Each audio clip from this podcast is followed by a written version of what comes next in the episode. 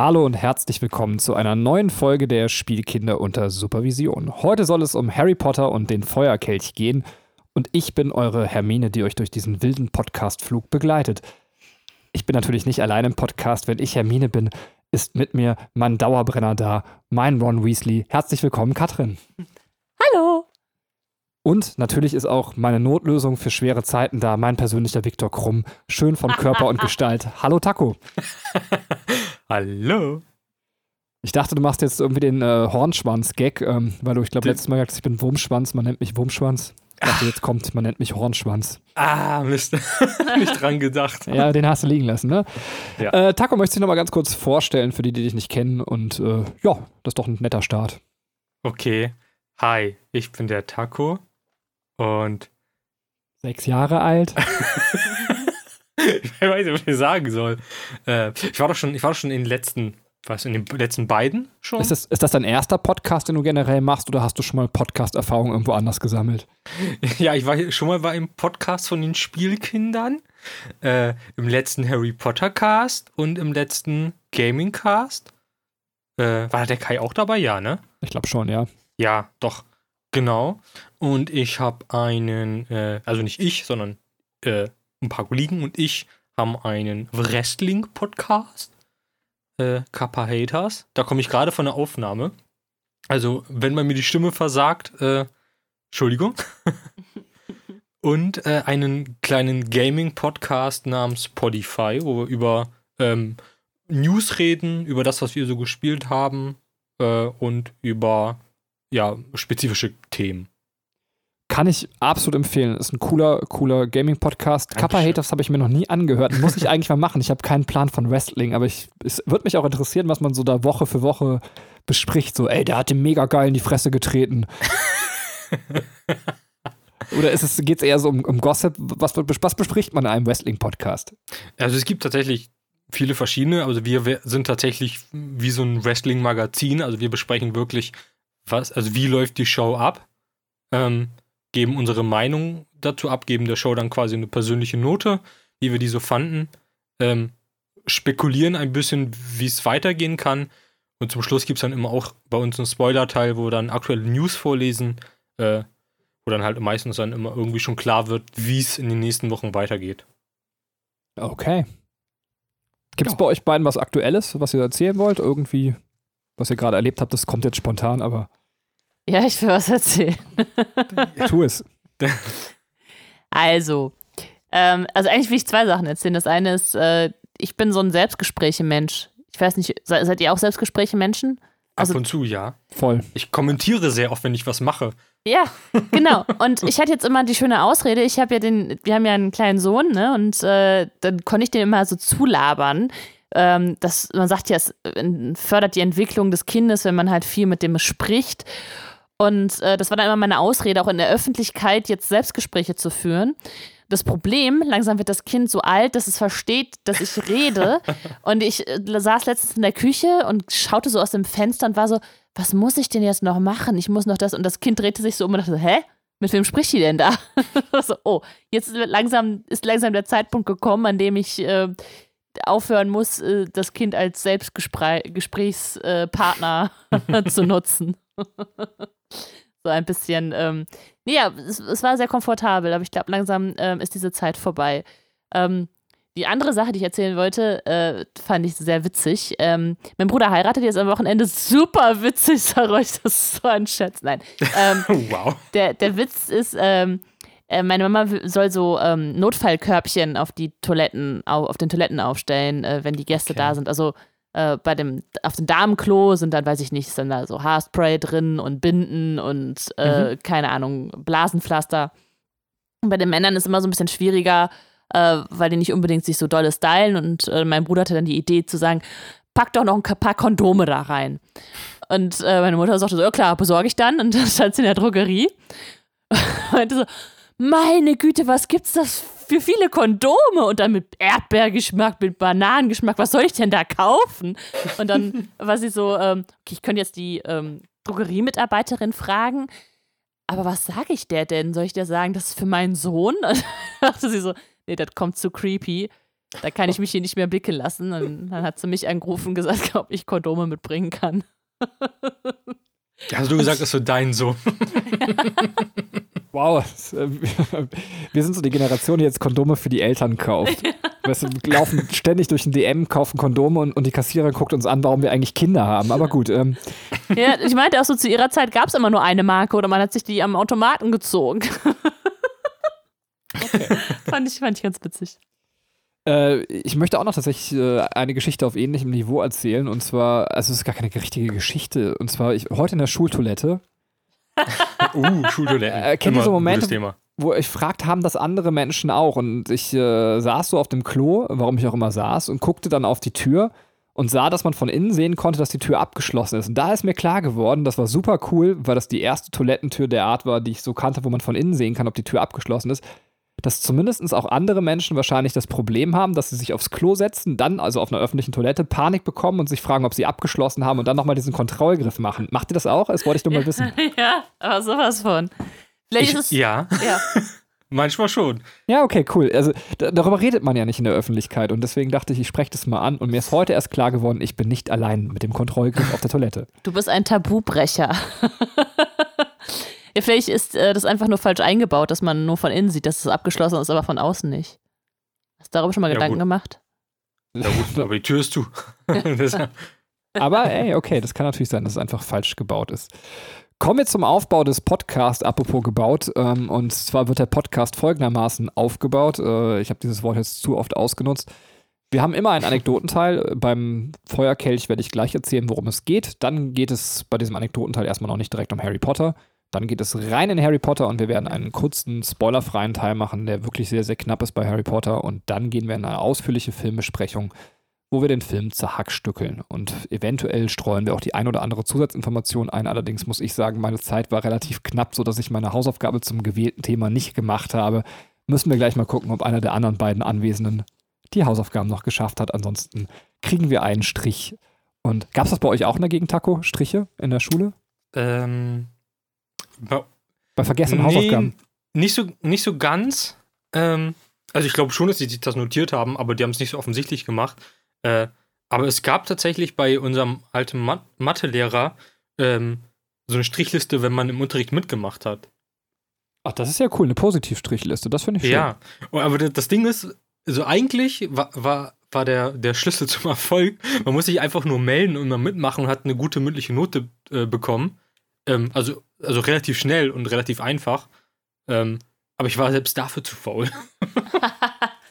ja, das, das hat mal eine Freundin von mir erzählt, die habe ich im FSJ kennengelernt, also im freiwilligen sozialen Jahr. Und danach hat die dann noch so eine, das ist so eine Ausbildung zur Erzieherin, glaube ich, gemacht. Also auch irgendwie sowas, äh, so Berufsschulmäßiges, wo sie dann noch äh, also wieder quasi im Unterricht war.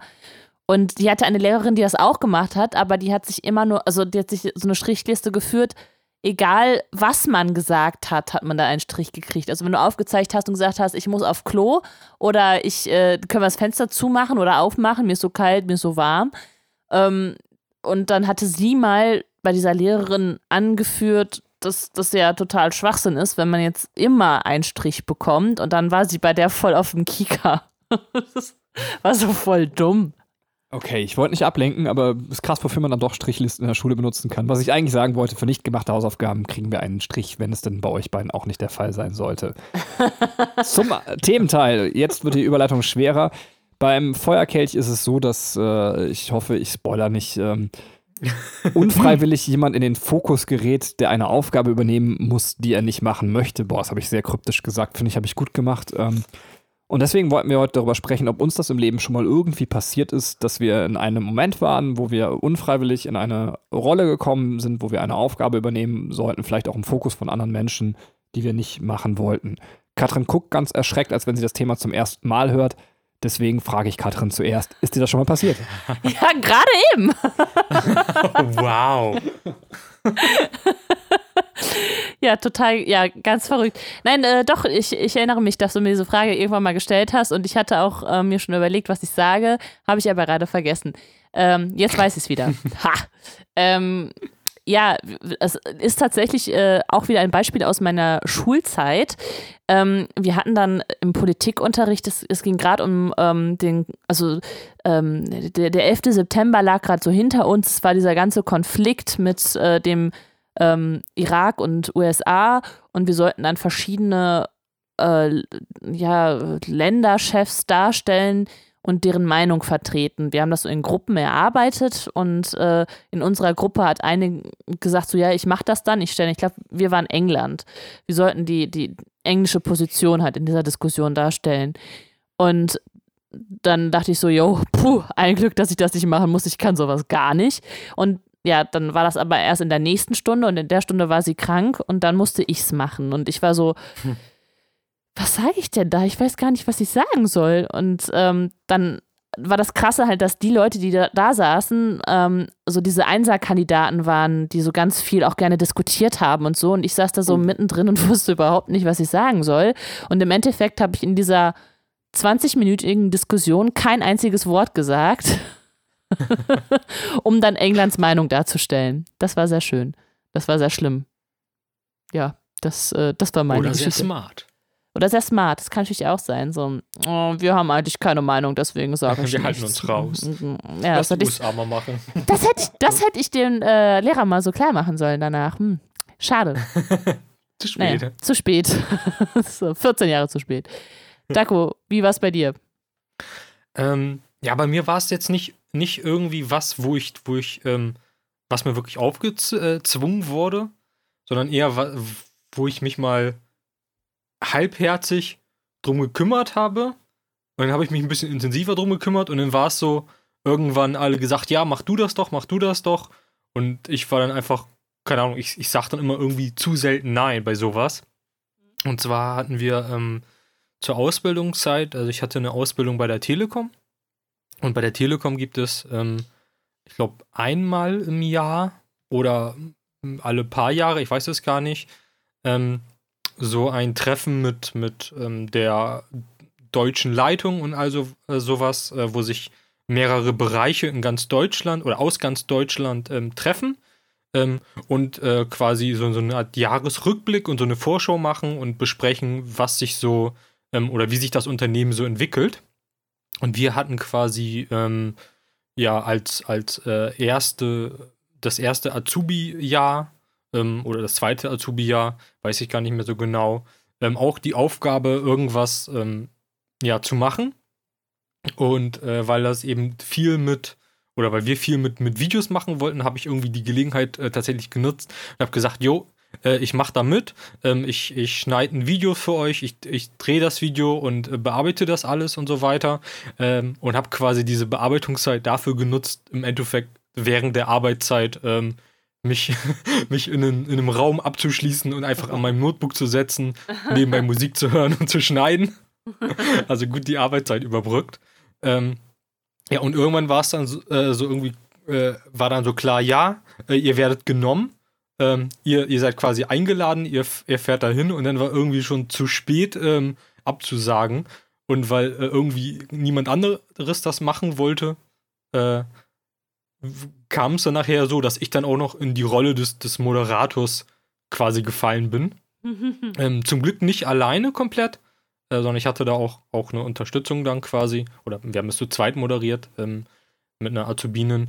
Ähm, aber das war dann halt auch so, okay, von wir bearbeiten jetzt mal ein Video am, am Notebook, um irgendwie die Arbeitszeit zu überbrücken, wurde, okay, du ähm, stellst dich jetzt irgendwie vor hunderten Leuten aus ganz Deutschland und moderierst da irgend so eine Show ähm, und äh, stellst da irgendwelche Videos und neuen Produkte vor. Äh, und das war irgendwie sehr komisch. Sehr angenehm, stelle ich mir das vor. ja, ja, es, es war komisch, aber ich, ich, wir haben da relativ positives Feedback bekommen, deswegen. Cool halb so wild am Ende. Aber trotzdem blöd, wenn man da irgendwie ähm, das vorher auch nie so gemacht hat. So. Also so richtig frei reden. Soll ich? Ja. Wer ist noch da? Okay, ich, ich traue mich. Ähm, ich erzähle jetzt erst eine andere Geschichte, als die, die ich erzählen wollte, weil sie mir gerade wieder durch eure Geschichten eingefallen ist. Und zwar sind Lehrer voll asozial. Da war ich in der Lehrerausbildung, das nennt man auch Referendar. Und äh, man hat dann halt eben so ein Seminar zusammen. Und äh, wir sollten ein Fischgrätenmodell in einer Gruppenarbeit herstellen. Das heißt, ein Plakat, wo man seine Sachen irgendwie fischgrätenmäßig anordnet. Und weil das alle so mhm. affig fanden, ähm, saß meine Gruppe da und hat angefangen, dem Fisch Schuppen zu malen. Und dann fanden die es mega witzig, die Schuppen von dem Fisch auszumalen. Und ich bin so ein Typ in so Gruppenarbeiten, spätestens seit dem Studium. In der Schule war ich voll der Hänger, aber danach bin ich so mega Streber geworden. Mich stresst es voll. Und ich saß dann immer so, Leute, wir müssen jetzt den Arbeitsauftrag ausfüllen. Und alle immer so, ey Benny, relax mal, wir malen jetzt die Schuppen aus. Und ohne Scheiß, das haben die die ganze Zeit durchgezogen, die ganze Arbeitsphase. Immer so eine Schuppe nach der anderen. Wir hatten nichts an Arbeitsergebnis von dem, was wir eigentlich tun sollten. Und dann wurde per Zufall ausgelost, welche Gruppe präsentieren darf. Das war dann unsere Gruppe. Und dann gab es direkt vier Leute, die einfach gesagt haben: Herr Lennartz macht das sehr gerne. Und dann stand ich mit diesem beknackt ausgemalten Fisch, völlig ohne Ergebnisse, vor diesem Scheiß-Seminar und musste irgendwas aus mir raussaugen. Heute würde ich einfach wow. nur sagen, wie kacke ich meine Gruppe finde und dass es Mobbing ist. Ähm, aber damals habe ich einfach versucht, das Ding noch irgendwie zu retten. Und die Seminarleiter sind dann auch eben darauf getrimmt, alles so mit so einer guten Soße zuzukippen, dass es gar nicht auffällt.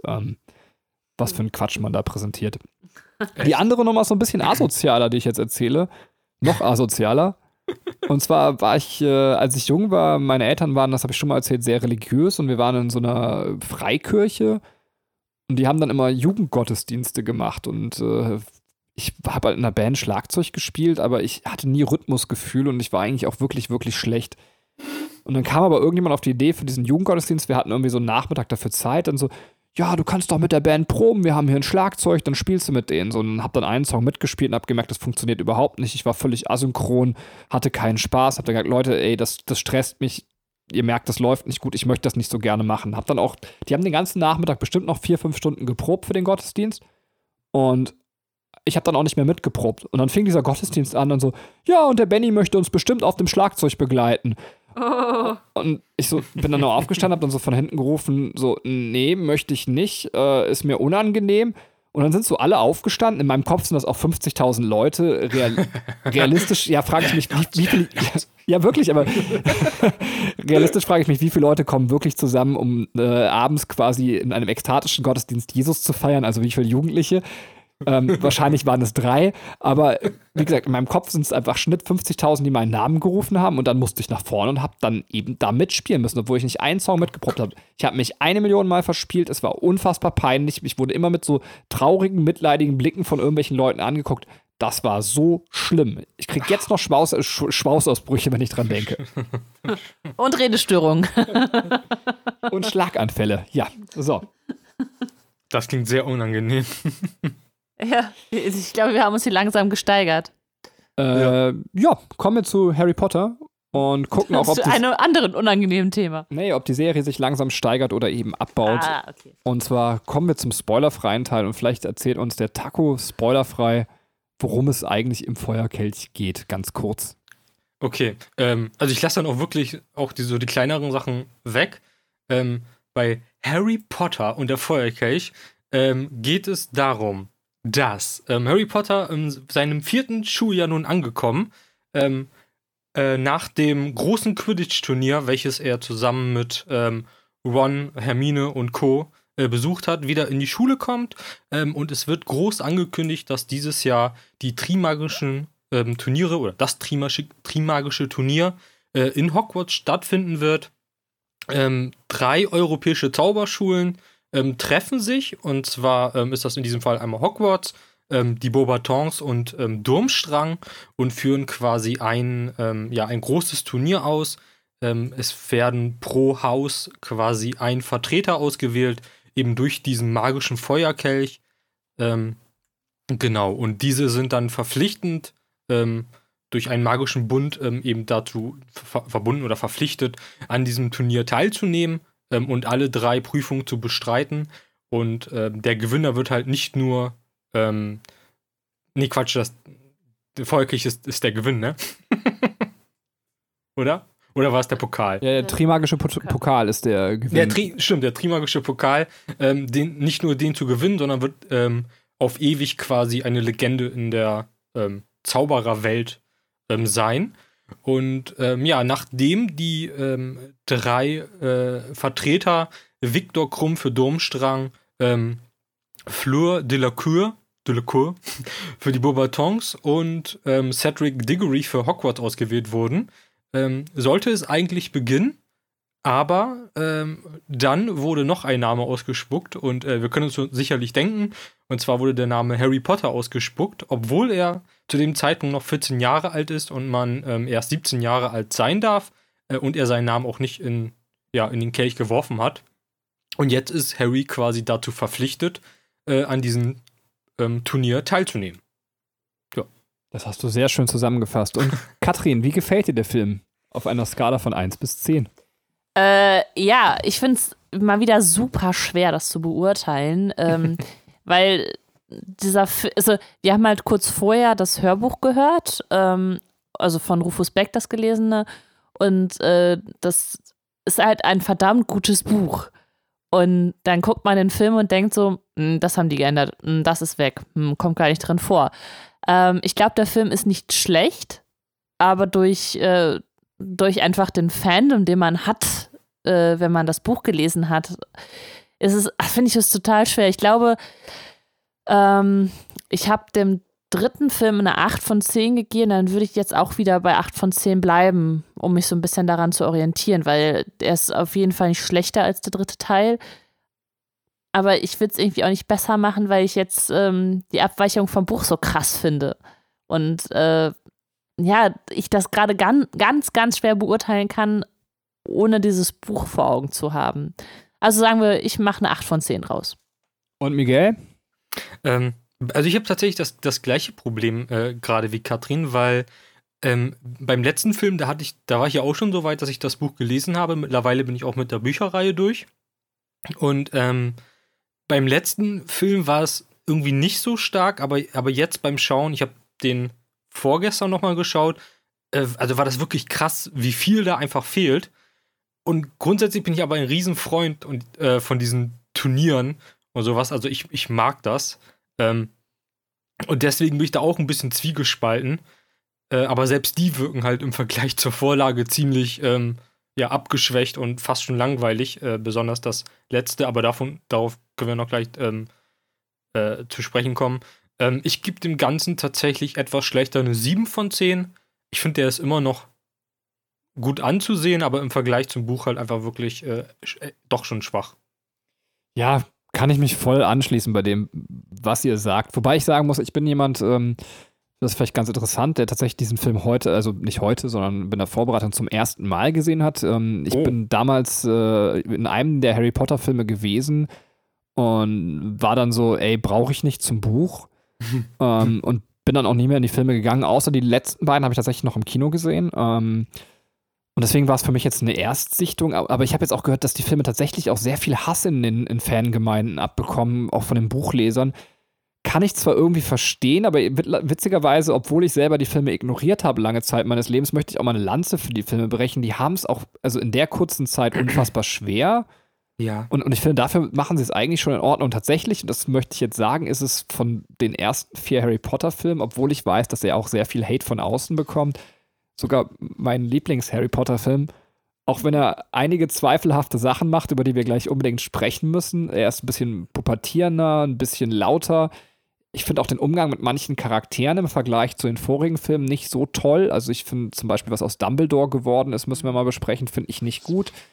Ähm, aber trotzdem, vielleicht ist es bei mir auch hier das, was Miguel gesagt hat, diese subjektive Verblendung. Sobald irgendwelche Sportspiele in irgendeiner Art und Weise drin vorkommen, geht mir so dermaßen einer ab, ähm, dass ich alles geil finde. Und dieses, äh, weiß ich nicht, Hunger Games der Magier, da ja. raste ich völlig drauf aus. So. Ich möchte eigentlich noch mehr Tote sehen, dann wäre ich noch befriedigter. So, ähm, also irgendwie fand ich es geil, aber ich verstehe voll, dass da Probleme sind und über die werden wir jetzt auch gleich sprechen müssen. Ähm, nur eine kurze Hintergrundinformation äh, fällt mir dazu ein. Ähm, Stephen Cloves, der ähm, Drehbuch, Drehbuchautor, also der hatte auch die ersten drei Filme ähm, geschrieben, also zum Drehbuch geschrieben, hat auch diesen Film zum Drehbuch geschrieben und ähm, die sind am Anfang davon ausgegangen, dass die daraus einen Zweiteiler machen wollen, ähm, mhm. haben aber irgendwie nicht, also auch der, der Regisseur, der auch gewechselt hat, das ist jetzt Mike Newell, ähm, die waren halt im Gespräch und haben gesagt, okay, das funktioniert nicht als Zweiteiler, weil man nicht genau weiß, wo man diesen Film halt cutten soll oder ne, wie, wie die das halt anstellen sollen. Deswegen haben sie es dann krass gekürzt und zum Einteiler gemacht. Aber der Gedanke war schon da, zu sagen, wir machen daraus zwei Teile. Mike Newell, der glaube ich übrigens auch Donny Brasco gemacht hat, fällt mir nebenbei ein. Also so völlig absurd, aber. Ähm, Was, den kenne ich gar nicht. Das also. ist mit Johnny Depp. Mann, pisst die Wand an. Ähm, haben wir früher sehr viel geguckt. Ähm, Okay. Ich, äh, ich weiß, also der hat, äh, der hat so eine ganz bunte Mischung an Filmen gemacht. Der hat der Mann in der eisernen Maske, wie Hochzeit und ein Todesfall und Mona Lisas Lächeln. Also so, ja, habe ich alle nicht gesehen, aber Donny Brasco hat er, glaube ich, auch gemacht, oder? ja, ich glaube schon. Aber also ich habe es gelesen, aber ich wusste nichts damit anzufangen. Kurz äh, noch eine Sache, die mir einfällt. Bei den Harry Potter Podcasts, was ich sehr wundervoll finde, kriegen wir unfassbar viel Feedback. Ähm, teilweise auch nochmal mit ganz krass äh, hinter, also ergänzenden Hintergrundinformationen, wo man einfach auch merkt, dass es äh, riesige Harry Potter-Fans gibt. Sowas wie, es wird nicht Dumbledore ausgesprochen, das heißt Voldemort. Ähm, nee, aber wirklich teilweise. äh, was? Nein, Was? das war jetzt einfach ein absurdes Beispiel, aber tatsächlich manchmal schon wirklich Zeile für Zeile fast vom Podcast kommentiert, was ich sehr cool finde. Nicht Dumbledore. Ähm, nein, es heißt Dumbledore und es wird nicht Voldemort ausgesprochen. Ähm, also ist egal. Ich habe, ich krieg die Kurve. Ich muss sie wieder bekommen. ja. Wir haben auch einen Einspieler zu dieser Folge und zwar von der Lena oder der guten Pizza wieder in Textform bekommen. Den werden wir am Ende des Podcasts vorlesen, weil sie eben so ein riesiger Fan ist. Viele Dinge, die ich mir aufgeschrieben habe äh, von diesem Einspieler, Katrin hatte noch nicht gelesen, ähm, wollte ich sowieso sagen und ich hatte das Gefühl, wenn wir jetzt den Einspieler vorlesen, dann gibt es hier einen ganz traurigen Podcast, wo man alles nur noch wiederholen kann und deswegen schneiden wir den bewusst böse ans Ende, damit wir auch noch was zu sagen haben. Bam. So. Wollen wir in den Spoiler-Teil gehen oder will noch irgendjemand irgendwelche Hardfacts loswerden? Keine Hardfacts, aber ich will's, äh, will noch eben auch erwähnen, weil du meintest ja, ähm, dass du, glaube ich, sonst keine, keine Filme im Kino gesehen hast. Und bei mir waren tatsächlich, äh, war Feuerkelch, glaube ich, auch der letzte Film, den ich im Kino gesehen habe. Ach krass, okay. Das, also ich, also ich habe den tatsächlich auch im Kino schon nicht irgendwie so als richtig gut in Erinnerung gehabt, ähm, obwohl ich ihn jetzt gar nicht also so schlimm fand. Ähm, ich glaube, es lag aber auch irgendwann, dass, dass man dann vielleicht auch irgendwie andere Interessen hatte oder so. Aber ich habe auch die letzten Filme zum Beispiel gar nicht im Kino gesehen. Okay. Ja, ich ich meine, ich habe sie alle gesehen. Geil. Dann hauen Spoiler-Alarm raus. Alarm! Wollen wir uns wieder chronologisch durch den Film erzählen? Äh, das kann der Taco gerne machen und dann halten wir an und reden über die einzelnen Szenen, die uns begegnen. Finde ich gut. Machen wir so. Bitte, Taco. Machen wir so. Okay, dann, ähm, der, also der Film be beginnt ja mit der Szene ähm, mit Harrys Traum, Harrys Albtraum, richtig? Genau, also Tom Riddles Haus sozusagen. Genau, man sieht Tom Riddles Haus. Ähm, man sieht, wie eine Schlange Richtung Tom Riddles Haus schlängelt äh, und wie ein ähm, älterer Herr ähm, eben bemerkt, dass in diesem Haus äh, plötzlich noch Licht brennt oder anscheinend eben Personen drin sind. Ähm, und man verfolgt dann eben quasi diesen Gang aus der Sicht der Schlange äh, und sieht dann eben einen Stuhl. Man, man kann schon erahnen, wer auf diesem Stuhl sitzt. Ähm, sieht dann eben Peter Pettigrew und ähm, und jetzt habe ich seinen Namen vergessen. Äh, aber hier den, den Liebling von, von Benny. David Tennant. Der, ja, also David Also genau. äh, Barty Crouch Jr. Junior, genau. Ähm, genau, und ähm, ja, und Nagini, die Schlange, bemerkt dann äh, oder sagt dann Lord Voldemort, wobei ich glaube, ich weiß gar nicht, ob man das dann im, im Film so direkt mitbekommt, ähm, aber merkt dann halt eben, dass, dass dieser Herr an der Tür steht und der wird dann eben direkt umgebracht von Lord Voldemort und äh, ja, damit wacht Harry halt auf und befindet sich ähm, im Bett, morgens im Bett ähm, bei den Weasleys. Mhm. So. Ja. Was ich zu der Szene gerne sagen möchte, ist so eine Bemerkung von Katrin, die ich ganz cool fand. Ähm, und zwar ist es so, dass man hier nochmal sieht, trotz der gerafften Erzählung, dass sie sich schon irgendwie Mühe geben. Und zwar wird eine Taschenlampe benutzt äh, von dem Typen, der zu dem Haus geht. Und daran kriegt man ganz klar erstmal gespiegelt, dass es ein ähm, Nicht-Magier ist, weil er eben Elektrizität benutzt. Äh, Ja. Was aber einem tatsächlich, da muss man schon verdammt mitdenken als Zuschauer, um dass einem das klar wird. Also äh, ich finde, da glaube ich, jeder normale Mensch wird jetzt nicht sofort denken, ah ja, wir haben hier einen Muggel vor uns, sondern aber natürlich erzählt der Film es eigentlich ganz sauber durch solche kleinen Hinweise. Finde ich ganz nett.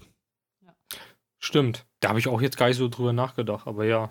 Ja, ich meine, ich glaube, man sieht halt, er, er macht sich eine, ähm, eine Wärmflasche warm ähm, mit, mit ähm, einem Herd, wo Feuer halt äh, benutzt wird. Und Mhm. das ist natürlich so was Altes, wo man sagen könnte, das könnten jetzt auch ähm, äh, Zauberer benutzen, aber dann die Taschenlampe zeigt wieder, okay, das ist kein Zauberer, es ist ein Muggel. Ähm, ja, aber ich glaube, das passiert auch nicht 100% bewusst, wenn du jetzt nicht das Buch gelesen hast oder es zu lange her ist, um zu wissen, wer das jetzt gerade ist. Ähm, weißt du das nicht unbedingt bewusst, dass das jetzt Muggel ist. Ich glaube, das ist dir dann aber, also das, das wird dir so unbewusst vermittelt oder unterbewusst vermittelt. Ja. Ja. Ich dachte auch am Anfang immer, ich hatte irgendwie so, noch bevor ich das nochmal geschaut habe, habe ich irgendwie immer gedacht, der, der hätte irgendeine größere Bedeutung.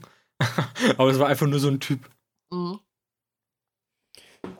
Wollen wir, also ich weiß gar nicht, gibt es noch mehr zu erzählen, zu sagen sonst? Äh, ja, also hier sieht man nochmal den Unterschied. Ähm, also einmal zum einen, dass äh, ja, Nagini ähm, wird halt irgendwie am Rande gezeigt, aber die hat ja gar keine große Rolle. Im Buch ähm, ist sie ja schon wesentlich wichtiger. Und Barty Crouch Jr. ist halt im Buch nicht anwesend in diesem Traum. Der kommt ja zum ganz anderen Zeitpunkt, taucht er ja auf. Nur das, äh, mal, wenn man das jetzt so mal zum Vergleich sieht. Stimmt äh, tatsächlich, aber gibt es äh, einen Grund, warum man den im Film früher einführt als im Buch? Äh, ja, weil der ja bewusster sein muss. Also, äh, wenn man sich das Ganze anguckt, wir haben ja eine ganz, ganz geraffte Erzählung und man muss halt ähm, irgendwie das reinstreuen, dass es diese Person gibt. Und es wird auch im Buch viel öfter erwähnt, dass ja Vielsafttrank äh, in den Rohren von Hogwarts ist oder dass die äh, Rezepte oder äh, Zutaten dafür bei Snape geklaut wurden. Also ähm, es, äh, wir haben im Buch ja eine ganz andere Möglichkeit, Verwirrung zu stiften, wer jetzt der Böse ist. Und Mhm. im ähm, Film muss man es viel geraffter machen. Und äh, deswegen muss dann schon da ein Barty Crouch Jr. auftauchen, damit man den irgendwie schon mal gesehen hat und damit er nicht später zu präsent wird. Wenn der erst im Denkarium auftaucht, ist das so nah am Ende dran, dass du den ähm, Stimmt, ja. ja. irgendwie anders, äh, also dann stößt du ja quasi mit, dem, mit der Nase quasi drauf, ähm, dass der jetzt wichtig ist. Und so hast du das ein bisschen entzerrter. Das ist auch ein großer Verlust tatsächlich, den man wirklich mal ansprechen muss vom Film zum Buch, dass dieser ganze Plot-Twist äh, mit Barty Crouch und Barty Crouch Jr. verloren geht so ein bisschen im Film. Ja. Warum grinst du so? Du hast mich gerade angespuckt. Aber wenn das bei dir zu einem suffisanten, glücklichen Lächeln führt, ähm, Ich dachte, du hast das gesehen und hast selber gelächelt. Aber Baby, nach dem Podcast wirst du immer so richtig voll gespuckt von mir. Okay. Benny spuckt beim Schnarchen. Ähm, Bäh. Wollen wir zur Ja. Quidditch-WM kommen? ja. Ähm, äh, genau. Ähm, Hermine weckt dann Harry ähm, im, im Fuchsbau, ist er dann bei den Weasleys, wie schon gesagt, und äh, sie brechen zusammen ähm, zum Finale der Quidditch-Weltmeisterschaft auf, ähm, wo er dann eben auch zum ersten Mal den, den ähm, Cedric Diggory kennenlernt, ähm, der, äh, welchem Haus ist denn der überhaupt? Hufflepuff. Hufflepuff, ne? Ja. Ja, also diese unnötig. Das ist auch gefühlt, glaube ich, der einzige große Charakter in den Filmen, der aus Hufflepuff kommt. Kann das sein? Ja, deswegen ist er halt auch so bedeutsam für die Hufflepuffs, weil die ähm, halt immer so als das Loserhaus gelten und deswegen total stolz sind, dass Cedric Diggory jetzt da der, der Hogwarts-Champion ist. Ja. Okay, also nach der ähm, großen Quidditch-Weltmeisterschaft oder während der großen Quidditch-Weltmeisterschaft ähm, treffen sie oder sehen sie eben unter anderem auch den Viktor Krumm, der halt eben ein begnadeter äh, Quidditch-Spieler ist, ähm, einer der besten. Äh, und Ron ist so ein ganz kleiner Fanboy. ähm, äh, ja, und nach der Quidditch-Weltmeisterschaft, ähm, ja, gibt es äh, schon die ersten Probleme, denn die ähm, Todesser greifen an. Äh, und äh, während alle versuchen zu fliehen, schafft es Harry irgendwie von den anderen getrennt zu werden und bemerkt dann ähm, am Himmel eben das Zeichen von Voldemort, ähm, das dunkle Mal, und äh, wird daraufhin ähm, zuerst von der, ähm, hier, wie heißen die, die, wie heißen die, die, die, äh, Auroren oder die Ministeriumsmitarbeiter? Gen- Ja, Myster das sind ja ganz normale Mysteriumsmitarbeiter, oder? Es Ja, waren ja, ja. keine Auroren dabei. Okay, ja, genau, von den von dem Mysterium eben ähm, für einen Todesser erst gehalten, äh, wird dann aber ganz schnell aufgeklärt, ähm, als dann eben äh, als dann eben die Weasleys kamen und dazwischen kamen. Ähm, und äh, ja, und, und dann beendet ist die Szene eigentlich auch schon zu Ende. Oder diese, Ja. dieser Storystrang, der kleine. Das ist, äh, das ist so krass, ne? Das, was da alles rausgekürzt wurde. Ne? Also, ich, ich habe dann nochmal überlegt, so im Buch, Harry ist ja am Anfang gar nicht bei den Weasleys, der ist ja noch bei den Dursleys. Und dann Mhm. kommt ja noch dieses, diesen Strang mit Weasleys zauberhafte Zauberscherze. Äh, Mhm. Ist ja auch komplett Stimmt. raus, äh, so auch was da schon mal Ja. angedeutet wird. Wir haben keinen Winky dabei, ne? Es ist so, Ja. ähm, wir haben keinen Ludo Bagman, das ist irgendwie alles raus. Das, Stimmt, äh, den gibt's gar nicht im Film, ne? Den gibt's gar nicht. Ähm, Benny war sehr traurig, dass die Wheelers nicht gezeigt wurden, also diese, ähm, diese Männerverführerinnen. Ja, ich hätte voll auf, Stimmt, auf die ja. geile Mega-Porno-Szene gewartet und dann. Äh, ja, genau. Äh, äh, hier die, die Mutter von Malfoy ist auch nicht äh, mit dabei. Ähm, gut, hier ist noch nicht so eine große Rolle. Ähm, ja, und das Spiel wird ja auch, also es wird einfach nur gezeigt, wie die reinfliegen und dann ist Ende. Also, also es wird halt kein Quidditch-Spiel gezeigt, aber gut. es Ist jetzt auch nicht so mein, mein Favorite, äh, das komplette Spiel zu sehen, aber es ist trotzdem so, ja, das Spiel fängt an, da, es ist vorbei. Also, Ja, so ein also es ist das so, größte Event äh, Ja. in der Zaubererwelt und ja, ist vorbei. Aber ich hatte voll den mega Doctor Who-Flash, weil äh, nicht nur David Tennant auftaucht, sondern auch das Zelt ist einfach bigger from the inside. Ja. Ähm, Ja. Habe ich mich mega gefreut, äh, mein doppelter Doctor Who-Flash. Und ja, ich, ich finde, also ich verstehe voll, was ihr meint. Und, und trotzdem, vielleicht lag es daran, weil wir das Buch gerade so vorher gelesen haben. Also ich würde mir auch einen ausführlichen Film wünschen, wo die Quidditch-WM und die Stimmung ein bisschen länger eingefangen wird. Aber und trotzdem fand ich die Ansätze cool. Also dieses Stadion zu sehen Mhm. und sowas, dass sich in meinem Kopf so konnten sich so Ansätze entfalten, die mit dem Buch zusammen wirksam wurden, aber ich habe mich auch gefragt, wie hätte ich das empfunden, wenn ich nur den Film gesehen hätte, weil Ja. man ja auch dann nicht mehr so viel vom Spiel sieht, sondern man sieht einfach nur immer noch so, weiß ich nicht, blenden auf die Gesichter von, von den Kids quasi, wie sie das wahrnehmen. Von den Kids, was für ein schlimmes Wort. wow. Niemand sollte Kids sagen dürfen. Von der Scooby-Gang. Wie, wie nennt man denn die, die Harry-Gang? Ähm, haben die einen Namen? Okay, auf jeden Fall Potters. von den- Keine Ahnung. Sieht man halt eher die Gesichter und das ist halt so ein bisschen schade. Findest du übrigens auch, dass der Viktor Krumm ein bisschen aussieht wie eine dicke Version von dir, Taco? Ähm, Nee. okay, du siehst aus wie ein berühmter Quidditch-Spieler. Okay, nehme ich mal als Kompliment. In dünn. Ähm, nee, also das stimmt, aber im Buch wird ja noch so viel vorher von der, über die ganze Welt erklärt, auch also wie dieses dieses Quidditch-Ding überhaupt ähm, zusammenkommt, weil das, das äh, ist ja nicht irgendwo in Hogwarts oder so, ne, sondern das ist ja quasi ganz normal in England. Mhm. Ne, und äh, da, wär, da wird ja irgendwie der ganze Bereich mit irgendeinem Zauber äh, versehen, dass das, wenn eben Muggel da hinkommen, sofort vergessen, warum die überhaupt da sind und wieder zurückgehen. Ja. Äh, und es ist ja irgendwie, die sprechen ja darüber, wie gefährlich es sein kann, dass, dass da eben halt sich ein Muggel drin verlaufen kann. Und du hast es ja auch schon erwähnt, Katrin, ähm, Winky hat gefehlt, Mhm. auch ein Hauself. Und, und das nimmt ja eine komplette Storyline mit, diesen, mit dieser Hauselfsfront von Hermine raus. Ja, ein Glück. Stimmt, die B11R äh, kommt gar nicht in, äh, im vierten Teil drin vor, ne? Aber Die, Nee. die wird aber auch im Buch nicht richtig aufgelöst, oder? Also, Die, die existiert ja bis zum Schluss.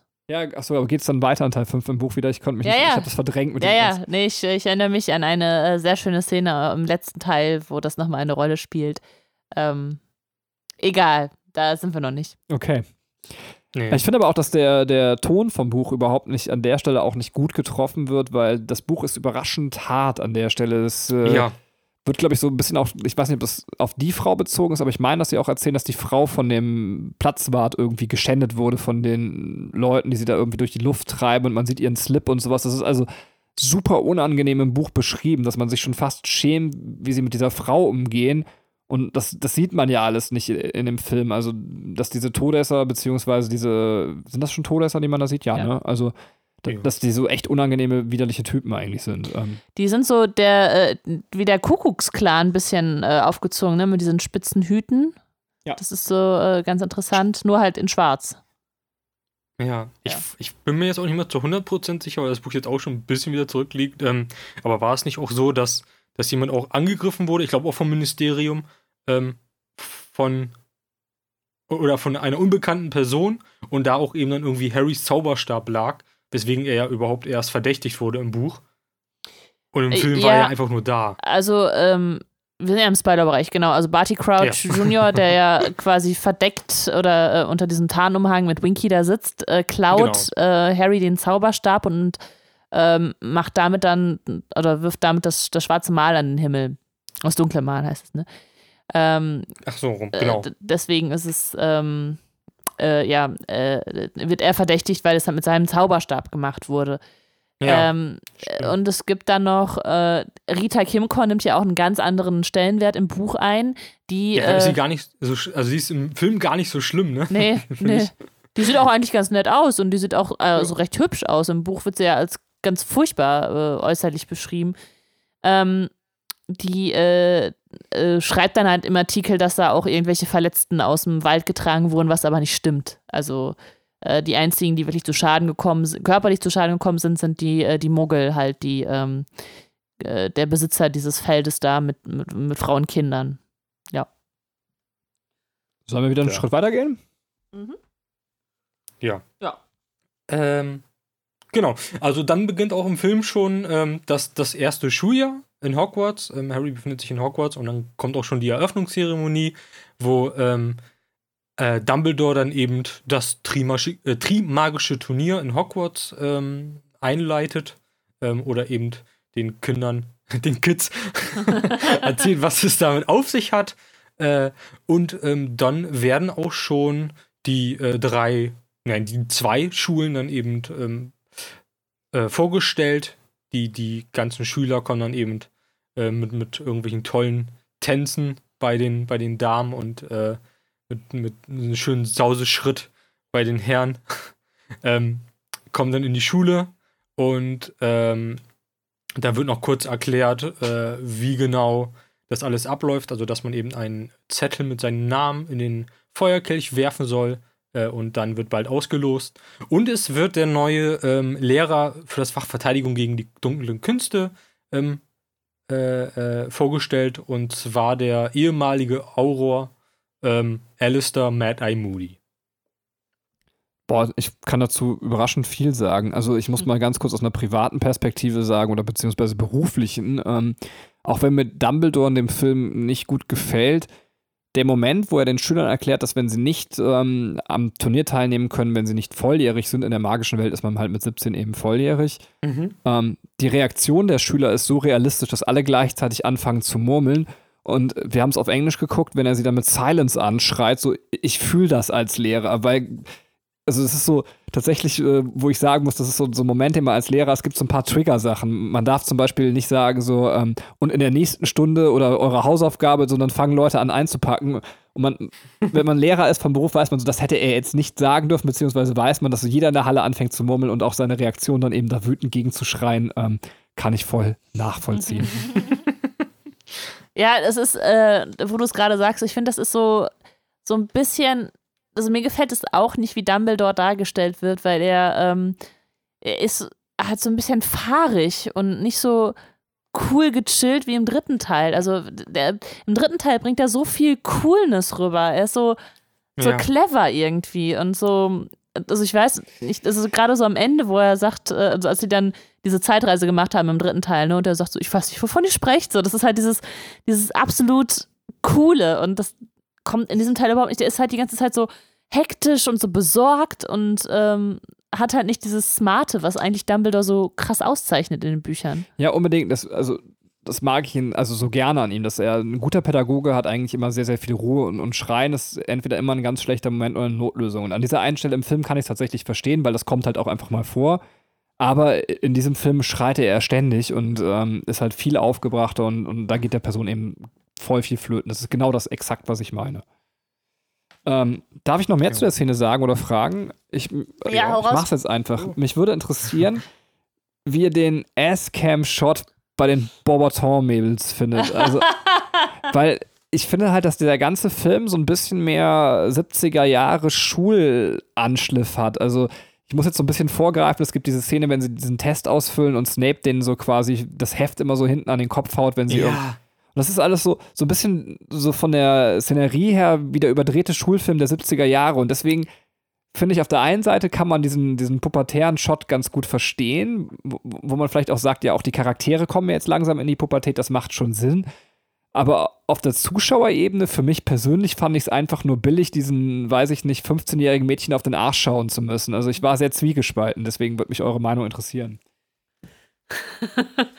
Du fandest es schlimm, Mädchen auf den Arsch zu schauen? Was bist du denn für einer? 15-jährigen Mädchen. Ja, okay, das recht. Ähm, Ja, willst du es zu sagen? Oder? äh, sprich, Taco, Also, sprich. falls uns reife Frauen zuhören, dann mache ich kurz einen Einschub, bis ihr euch geeinigt habt. Ihr könnt mir gerne Ass-Bilder schicken. 15-jährige Mädchen, lasst das. Reife Frauen über 18, ja. Ja, wir haben letztens irgendwann beim Podcast gesagt, dass irgendwer mir mal Dickpics schicken soll. Und ich hätte letztens so eine, ja, ich hatte letztens so eine Anfrage von irgendwie so einem komischen Namen. Ich dachte so, oh, das ist jetzt bestimmt das erste Dickpic, aber das war, das war was ganz anderes. Das war einen, den ich schon, Oh. schon mal vorher angeschrieben hatte. Äh, Hast du vorher schon gefragt? nein, nein, nein, nein, nein. Das war für ein Kreativgeschenk für die Hochzeit meines Bruders. Das kann ich hier sagen, weil dieser Podcast nach der Hochzeit rauskommt. Ähm, und dann äh, war, hat er so einen komischen Namen, weißt du, mit Buchstaben und Ziffern äh, drin und wo, was ja immer so diese, ähm, diese Anfragen sind von irgendwelchen zwielichtigen Gestalten. Und ich, ich Ach so. dachte jetzt so, das erste Dickpick, ich muss Benny Bescheid sagen. Ah, nee, doch nicht. Also Spielkinderpodcast at gmail.com, Dickpics an Katrin und äh, Ass-Bilder an mich, aber bitte nur volljährig. Ähm, bei Katrin weiß ich nicht, wie ihr Geschmack ist. Taco, bitte schnell überspiel das.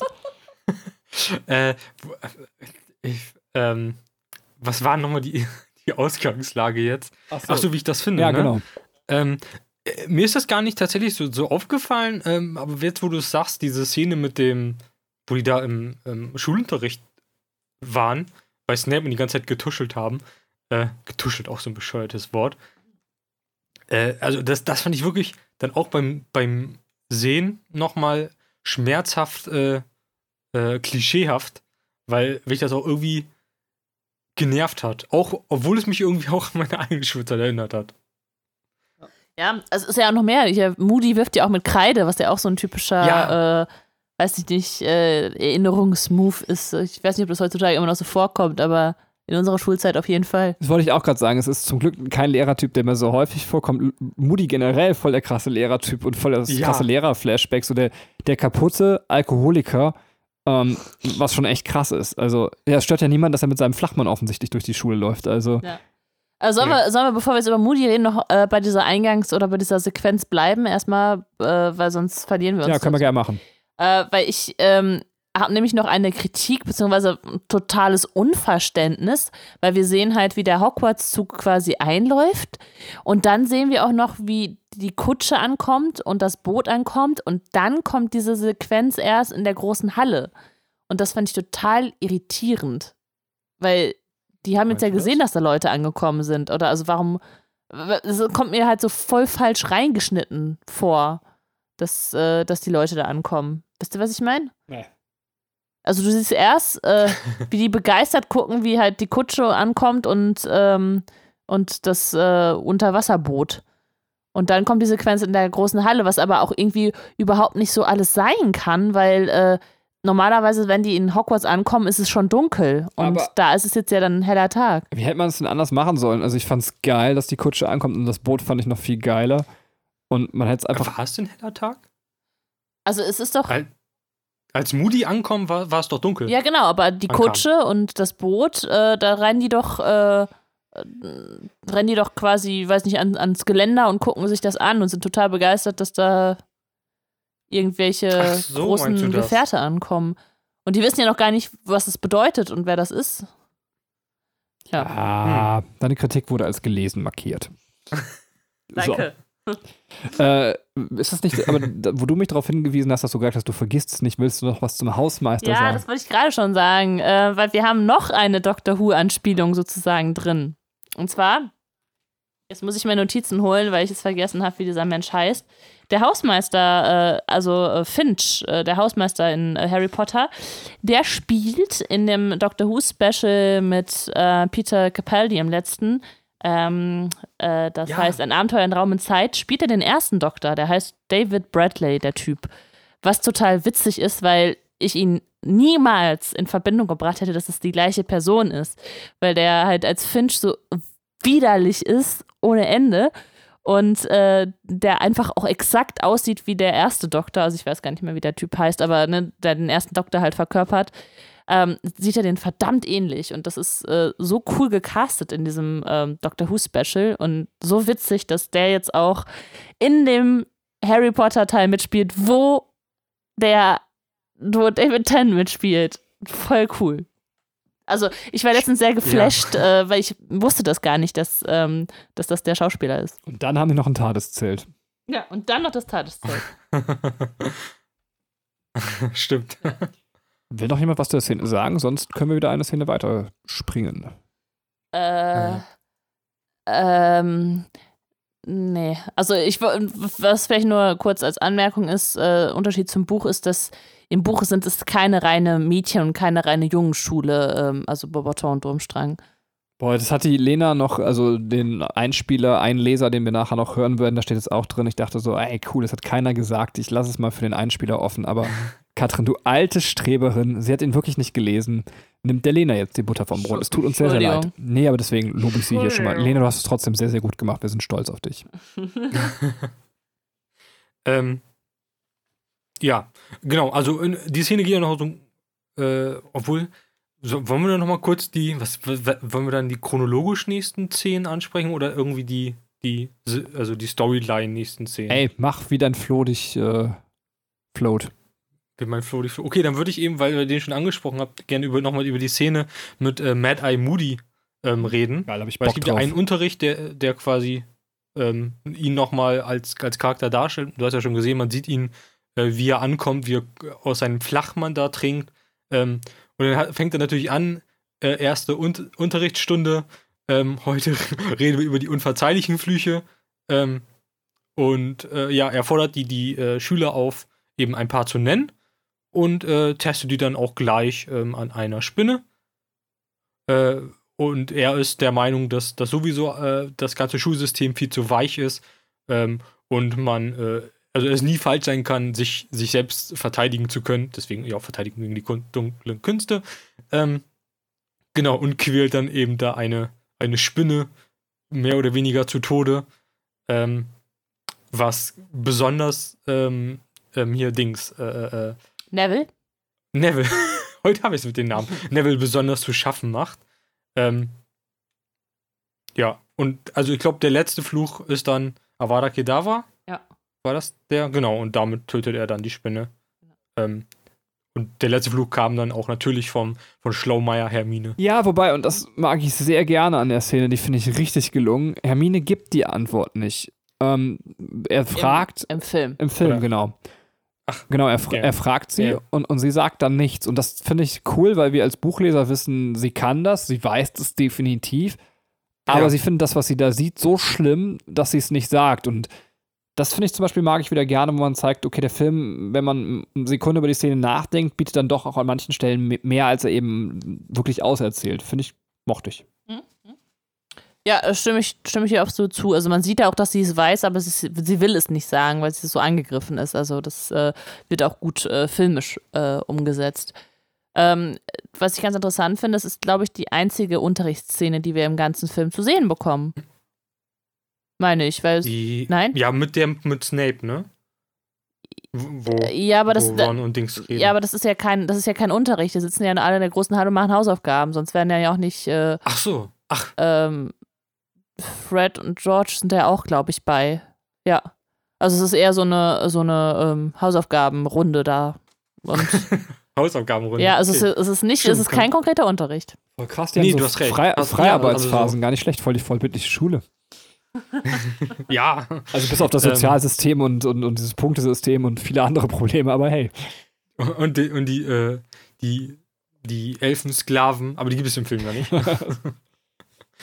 ähm, nee, stimmt. Und genau, und dann gibt es noch eine kurze Szene nach dem Unterricht. Ähm, sieht man dann Neville betrübt aus dem Fenster schauen, beziehungsweise ein, so ein Wand, äh, so ein Fensterbild anschauen, das weint, äh, das im Regen weint.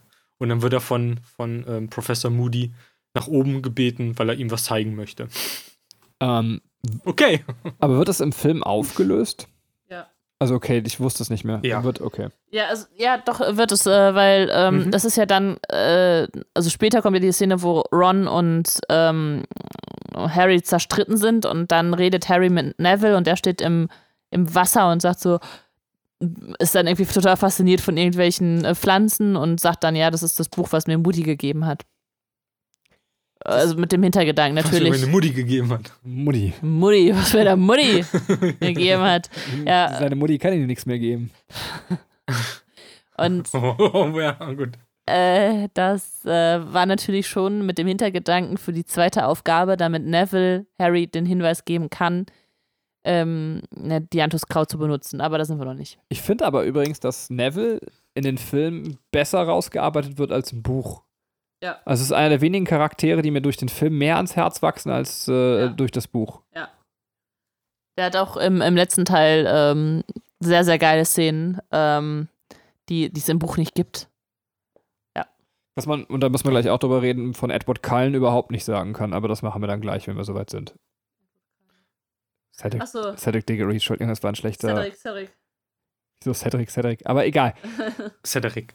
Ähm, ja, äh, ja, nun können wir gleich, genau, also als nächstes oder als nächste wichtige Szene, wenn wir jetzt, wenn ich jetzt keine vergessen habe, sonst sagt Bescheid, äh, kommt dann eben schon die Szene, wo die, die Kids ihren Namen ähm, in den, Schneepinkeln. äh, in dem, was? Nee. was? Entschuldigung, mach weiter. ihr, ihr Dickpick ins Po- Postfach sliden? Was? Und, und Hermine mir ein Ähm. Assbild schickt. Aber die ist auch noch nicht, nein, die ist nicht volljährig. Die ist noch keine 17. Hallo, mach da weiter. ihren Namen äh, in den Feuerkelch werfen. Ähm, Fred und George versuchen mit einem Älterungszauber, Älterungstrunk, Trunk, Trank, ähm, das Ganze zu umgehen. Ähm, das klappt nicht. Das, das dient eigentlich nur zu zeigen, dass man, okay, man, man kann den Feuerkelch nicht mit Magie äh, austricksen. Äh, was ich ein bisschen komisch fand, war, immer wenn dann irgendwie eben die, die Volljährigen kamen ähm, und ihre Namen reingeworfen haben, dass sich dann alle so gefreut haben, als wäre das irgendwie was ganz Besonderes, obwohl es ja eigentlich dann nur so eine Lotterie ist. Ähm, ich glaube, man hat aber auch tatsächlich nur die ihren Namen reinwerfen sehen, die auch dann tatsächlich gewonnen haben. Also man sieht halt Cedric Diggory ähm, seinen Namen reinwerfen, ähm, äh, Victor Krumm und eben ähm, die Delacour. Ja. Oder? Ja. Ich, ich glaube schon, ja. Ja, sonst kann ich mich jetzt zumindest an keiner erinnern. Ähm, und dann ähm, kommt eigentlich als nächste große Szene ähm, dann direkt quasi die, die Auslosung, äh, wo halt eben die drei zuvor genannten, also Victor Krumm, äh, Fleur de la, de la Cour äh, und ähm, ähm, Cedric Diggory ähm, ausgewählt werden. Und äh, als dann alles in Ordnung war, oder als dann alles durch gewesen war, ähm, wurde noch ein äh, viertes äh, Zettelchen ausgespuckt, und zwar mit dem Namen Harry Potter, äh, wo Dumbledore sehr erbost war. Ähm, aber der, jetzt muss ich gucken, wie heißt der, Bertie Crouch, ähm, hat halt gesagt, ja, die Regeln sind bindend, also muss auch er, obwohl er nicht volljährig ist, am Trimagischen Turnier teilnehmen. Und äh, ab hier fangen halt alle an, Harry ein bisschen zu hassen, weil er quasi den, diesen Spot von Cedric äh, geklaut hat und äh, Harry Potter, wie die Teile davor oder wie die Schuljahre davor, immer dieser Auserwählte ist. Ähm, ähm, äh, ich wollte gerade irgendwas Wichtiges sagen, bin jetzt aber. Zu Dumbledore Äh, vielleicht? nee, warte mal, zu dem, äh, zu der Auswahl. Äh, ach so, ja, was, was, äh, was du jetzt gar nicht erwähnt hast, ist, äh, man muss ja immer im Hinterkopf haben, okay, jetzt äh, ist irgendwas passiert, das heißt, äh, irgendwer wollte Harry mit in diesem Turnier haben. Wer ist jetzt der Genau. Böse? Was ja in jedem Teil ist Genau, ja immer die stimmt. Frage, wer ist der Böse? Und äh, hier im Film, also im, im Buch hast du ja viel, viel, viel mehr Möglichkeiten, in welche Richtung du überlegen kannst, weil einfach mehr Charaktere da drin sind. Im äh, Film hast du weniger Charaktere, die vorgestellt werden und es wird, glaube ich, ganz stark darauf so gezielt, dass man als Zuschauer Karkaroff in Verdacht hat, weil er derjenige ist, der dann so heimlich äh, die Tür schließt mit, mit dem ähm, Feuerkelch im Hintergrund äh, in einer Szene kurz davor, äh, also kurz Stimmt. vor der Auslö Aus Auflösung ähm, oder Auslosung, ähm, dass man dann als Zuschauer immer den in Verdacht hat, dass er der Böse ist, weil er ja dann auch ähm, ähm, mal Todesser war. Was ja. mir noch einfällt, ist tatsächlich eine Szene, also letztendlich schon davor, als Dumbledore die Regeln erklärt zum Trimagischen Turnier. Ich weiß nicht, ob mein Englisch zu schlecht ist, aber zumindest äh, so wie ich es dann übersetzt hätte in meinem Kopf, klang, also im Film klingt es echt so, als wenn das so ein Todesturnier wäre. Ich glaube, nimmt, also im, im, Film klingt es für mich so, als, also auf Englisch, als wenn er als Begründung sagt, ihr müsst 17 sein, weil es sterben manchmal Leute beim Turnier. Ähm, was im Buch ja so ein bisschen entschärft ist, dass nochmal ganz klar erklärt wird, dass man eigentlich nicht vorhat, dass Leute sterben sollen. Also ich weiß nicht, ist das wirklich so im Film, dass das falsch rüberkommt?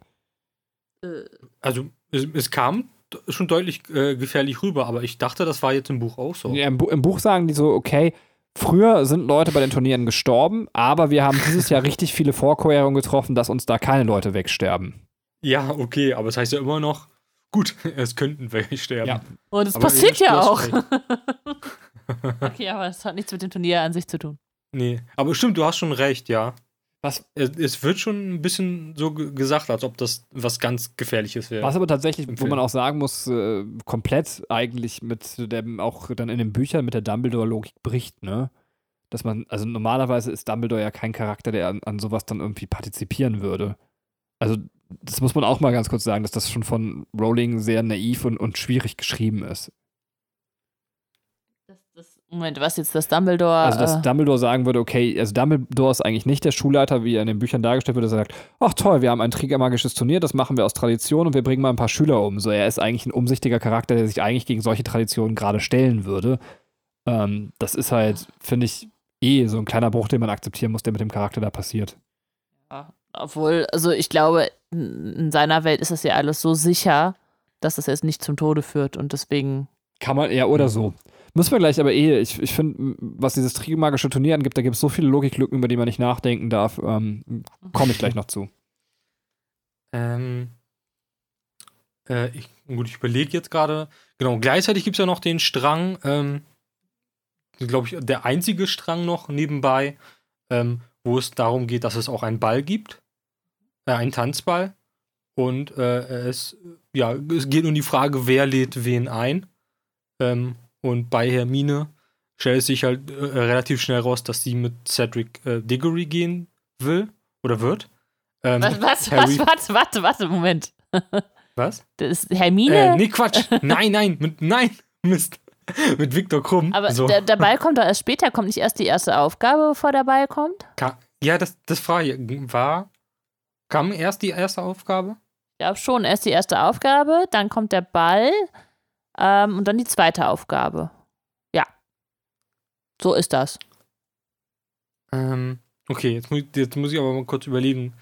Weißt du gerade, wie es anfing mit der ersten also, Aufgabe? Was, also äh, was erstmal noch dazwischen kommt, ist diese Zerstrittenheit zwischen Ron und, und Harry, weil Ron ja ähm, meint, Harry hätte seinen Namen in den Kelch geworfen, ohne ihm Bescheid zu geben oder ihm äh, ne, das nicht zuzugeben. Deswegen mhm. sind die beiden ja gerade ein bisschen zerstritten.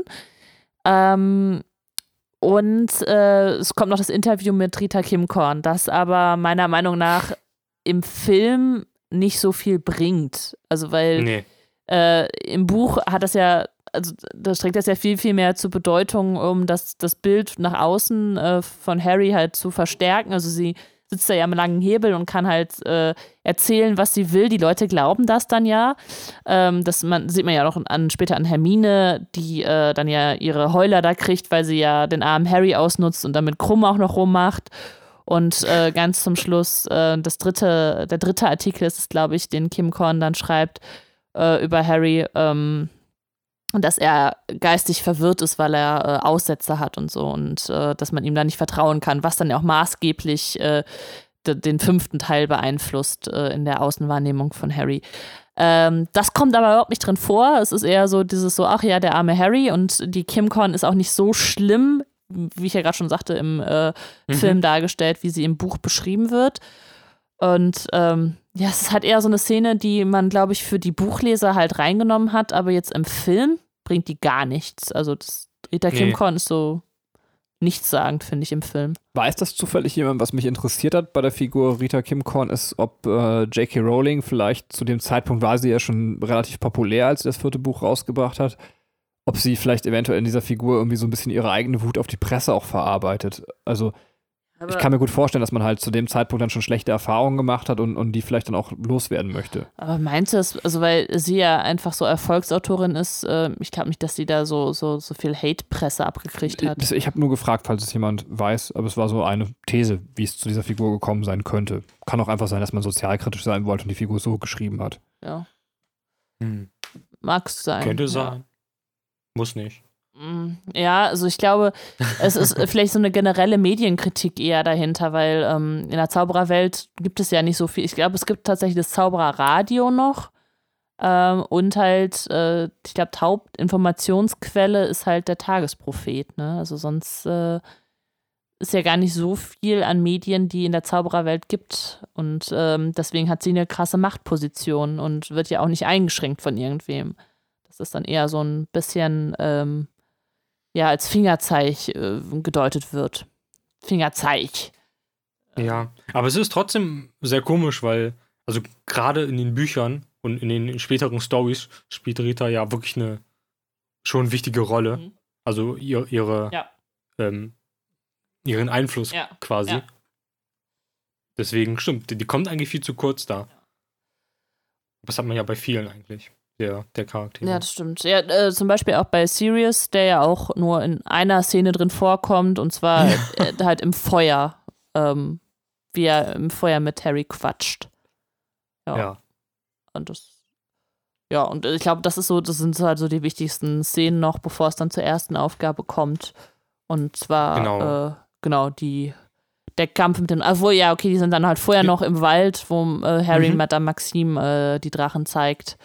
Und Harry sagt dann, äh, gibt Cedric die faire Chance, äh, weil jetzt natürlich er das weiß, Fleur das weiß durch Madame Maxime. Im Film sieht man es nicht, aber Karkaroff im Buch äh, kriegt das auch mit, sodass jeder der Champions das weiß, außer Cedric. Und deswegen ist Harry dann so fern, gibt dann Cedric auch noch Bescheid. Das sieht man dann noch. Und dann kommt es wirklich zur ersten Aufgabe. Ähm, warte, nee, und es kommt noch die Szene, wo Moody sagt, dass Harry äh, seine auf seine Stärken vertrauen soll.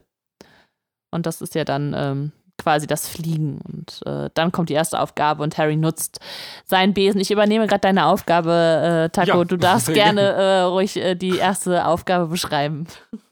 Ähm, ich wollte, ich wollte gerade noch wa- was ganz Kurzes einwerfen. Ja.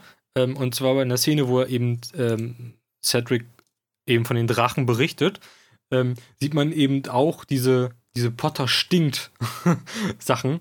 Äh, und, und zwar haben die, die, äh, die ganzen Schüler ja auch irgendwie so, so eine Art Fanclub ge, gebildet und ähm, ne, sprechen quasi intern ab, wer alles gewinnt. Und die haben halt so ein, so ein Potter stinkt, ähm, wie heißen das, so ein Button. Äh, und das war ja auch im Buch, glaube ich, ein viel, viel größeres Thema, dass er ja wirklich krass gemobbt wurde. Ja. Und da ist es ja irgendwie nur die eine Szene, Szene da, wo man eben das sieht. Er wird halt von, von Draco. Ähm, ach, die Szene mit Draco war, glaube ich, auch äh, noch vor dem Kampf, oder? Stimmt, Und Mad-Eye Moody. ja. wo er, ähm, glaube ich, Draco irgendeinen Spruch verpasst und Draco wollte dann ähm, Harry einen, einen Zauber verpassen, hinterrücks. Äh, das hat Mad Eye Moody dann, dann gesehen und ähm, ihn in ein Frettchen verwandelt. äh, schön alte Schule und ihn dann quasi in die Hose von, wer war das, Goyle Ja, oder Fred äh, gestopft. ja. Sehr schön. Ja. Super Lehrer. Und so McGonagall, die dann ganz erzürnt sagt, wir, wir, wir verwenden keine Verwandlungen gegen Schüler als Strafe. Hat, hat ihn Dumbledore nicht erzählt? Oh, er hat sowas erwähnt. das war schon sehr Ja, gut. ist eigentlich total zwiespältig, weil äh, Moody schon eine, eine coole Sau ist so. Nur äh, Ja. ist das ja die ganze Zeit gar nicht Moody, sondern Barty Crouch Jr., der ihn anscheinend so perfekt imitieren kann, dass es keinem auffällt, ähm, auch seine alten Bekannten, dass es gar nicht der echte Moody ist. Ähm, ja.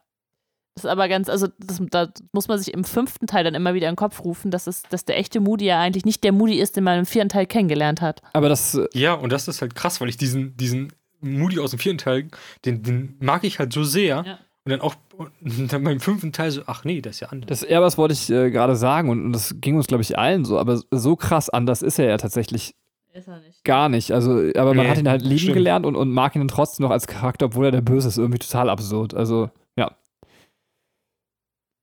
Ja, das stimmt. Erste Aufgabe. Ähm, kommen wir jetzt zu Taco und dem Hornschwanz.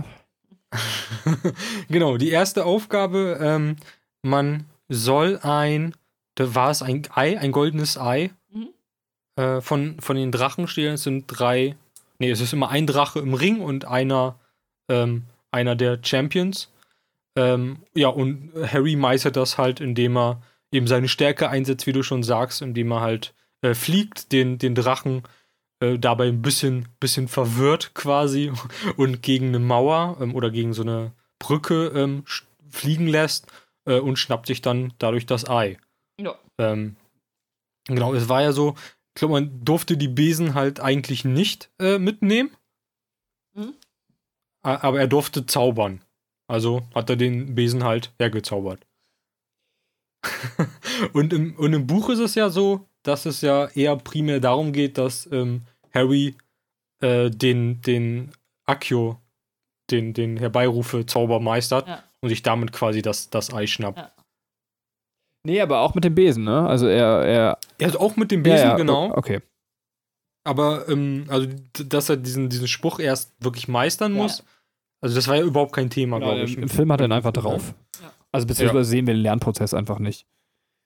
Ja, stimmt. Ich, Genau. Und das ist was, was mich tatsächlich, äh, also nicht, dass wir den Lernprozess zu dem Akio-Spruch nicht sehen, ähm, was mich ärgert, aber tatsächlich, also wo ich wirklich grummelig werde, ist, dass uns äh, coole Szenen oder wichtige Zeit für sinnfreie Action-Szenen, die auch noch hinzugedichtet werden, geklaut werden. Das haben wir ja schon mal gehabt äh, bei einem Harry Potter-Cast, aber hier macht es mich wirklich wütend, wenn man sagt so, ja, Digga, du hättest irgendwie fünf Minuten, wo Harry Potter an einem Fenstersims hängt. Das kommt nicht mal mehr im Buch drin vor. Das hast du da reingeschrieben. Das ist einfach dumm. Wenn ich nicht elf Jahre alt bin, finde ich die Szene auch nicht geil und auch nicht spannend. So, Ja. nutzt sie doch bitte für was Cooles. So. Und das, da, da habe ich echt kein Verständnis für. Also, Punkt. Nee, das, das, das stimmt. Also, das fand ich auch irgendwie. Ähm, also, beim ersten Mal schauen fand ich es noch okay. Aber als ich dann wusste, dass, dass, dass der. Ähm, dass das im Buch auch viel intensiver dargestellt wurde, war das dann im Film, wenn man es nochmal gesehen hat, also wirklich ernüchternd. Also diese, das, das fühlte sich nicht an, als ob das tatsächlich eine Gefahr wäre, ähm, aus irgendeinem Grund. Äh, ja, zumindest kam es bei mir so rüber. Ja. Bei dir nicht, Katrin? Oder? Ja, do- doch, doch auch. Ähm, also stimme ich euch absolut zu. Ähm, das, was mir noch zu der Szene einfällt, ist eher, dass, äh, dass man hier sieht, dass, dass ähm, die Computertricktechnik äh, einen großen Fortschritt gemacht hat. Also dass es gar nicht mehr so schlimm aussieht wie in den ersten beiden Filmen. Ähm, Gerade Ja. was das CGI angeht, ist äh, der Drache ist echt gut animiert und äh, ja, das ähm, äh, wurde dann vielleicht auch dadurch so ein bisschen dann mehr genutzt, dass man dann gesagt hat, okay, ähm, jetzt bauen wir noch ein bisschen Action mit rein und äh, zeigen hier, was wir können. Ähm, aber du hast recht, die Bedrohung vor diesen Aufgaben, weil es ist ja bei jeder Aufgabe, vor der Harry steht, ist, ist ja immer, also merkt er halt so eine ganz krasse Anspannung und das ist, äh, das, das wird im Film jetzt nicht unbedingt so rübergebracht. Das ist eher so, hm, keine Ahnung, was ich hier machen soll. Und dann kommt Moody und sagt, mach doch das und das. Und dann so, oh ja, okay, mach ich. Also es ist, Okay. okay. Ja, aber selbst wenn du irgendwie, weiß ich nicht, mit 14 im Kino sitzt, so, wa- was soll denn passieren, dass der große Held, nachdem das Franchise benannt wird, von einem Fenstersims fällt und tot ist, so, das ist das spektakuläre Ende. Also da, da kann doch bei niemandem Spannung aufkommen. Aber gut, ähm, Na gut, sie haben es ja beim, beim zweiten Teil ähm, im Quidditch auch geschafft, dass er sich dann den Arm gebrochen hat oder sowas. Also das war ja dann trotzdem spannend. ja gut, okay. Wenn's, und wenn es Game of Thrones gewesen wäre, da hätte Harry vom Fenstersims fallen können und sterben können. Ja. Und er wäre querschnittsgelähmt. So, äh, Ja, gut. kommen wir zur Aufgabe nach der Aufgabe und das müsste der Weihnachtsball sein, oder ist das noch nicht der Weihnachtsball, Katrin? Ähm, oder Taku? Ähm, Äh, Doch, also es kommt, äh, genau, Weihnachtsball und äh, die, äh, die unerfolgreiche Liebesgeschichte zwischen äh, Harry und Chu. Chu? Sho? Sho? Chu? So, Joe? so. Joe. Äh, ja, ja, genau. Harry hat sich ja in, in Cho verliebt. äh, nachdem er sie einmal ganz kurz äh, im, im Hogwarts Express gesehen hat. Äh, auch, auch eine super Szene, wo er irgendwie, glaube ich, erst zur Süßigkeitenfrau geht. Sie äh, sagt, äh, er möchte das und das haben. Dann sieht er sie und dann sagt er, ich habe keinen Hunger. Also die ganze Szene ist halt wirklich nur da, da damit er sie einmal sieht und sich verliebt.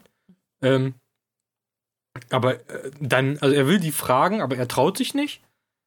Äh, weil er, er, er und Ron dann immer sagen, dass die Mädchen ja immer nur äh, als Gruppe unterwegs sind.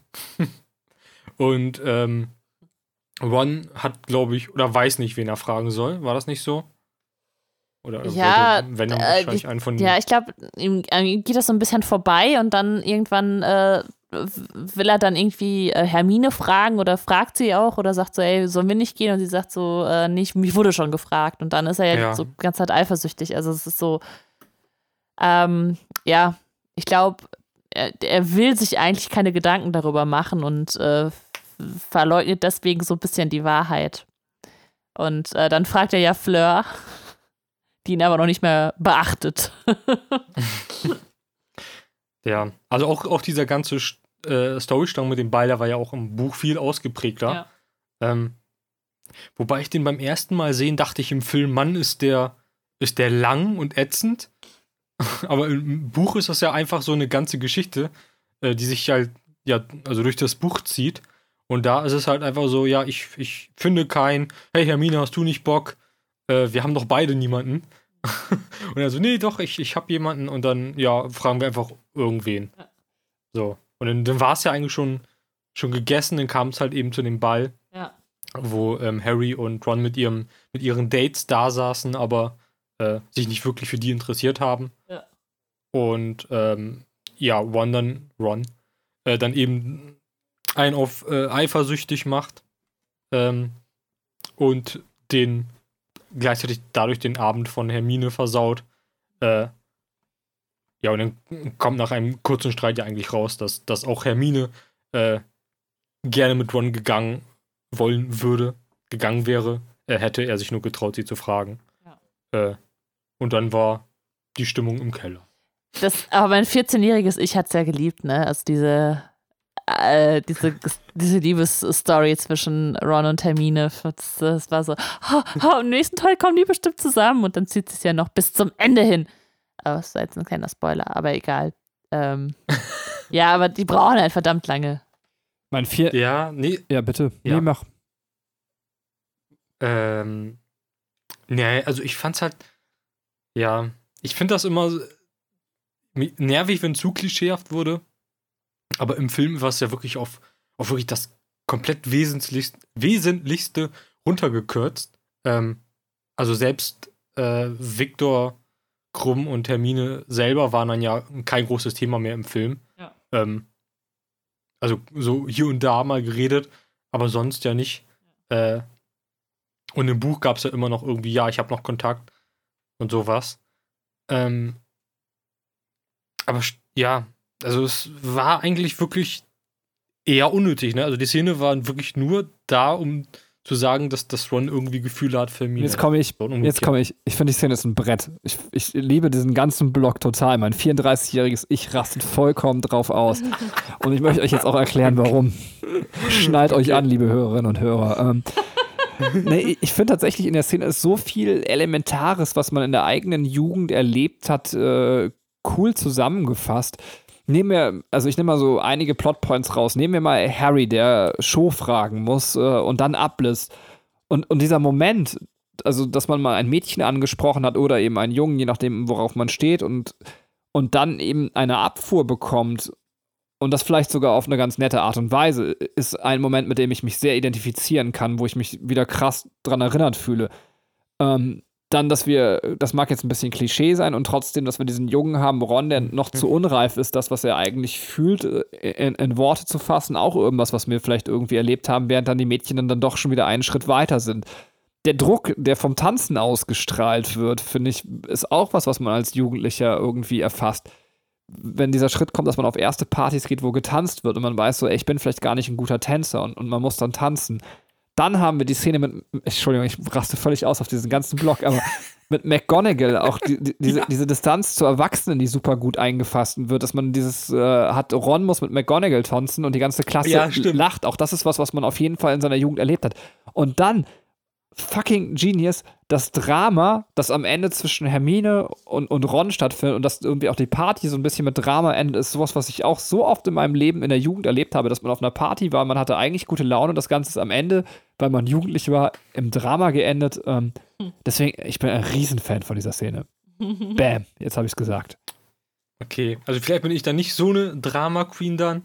Ähm, aber ich fand das im Film einfach schwieriger nachzuvollziehen, weil Hermine ja wirklich, die war am Ende und hat gesagt, du hast alles zerstört.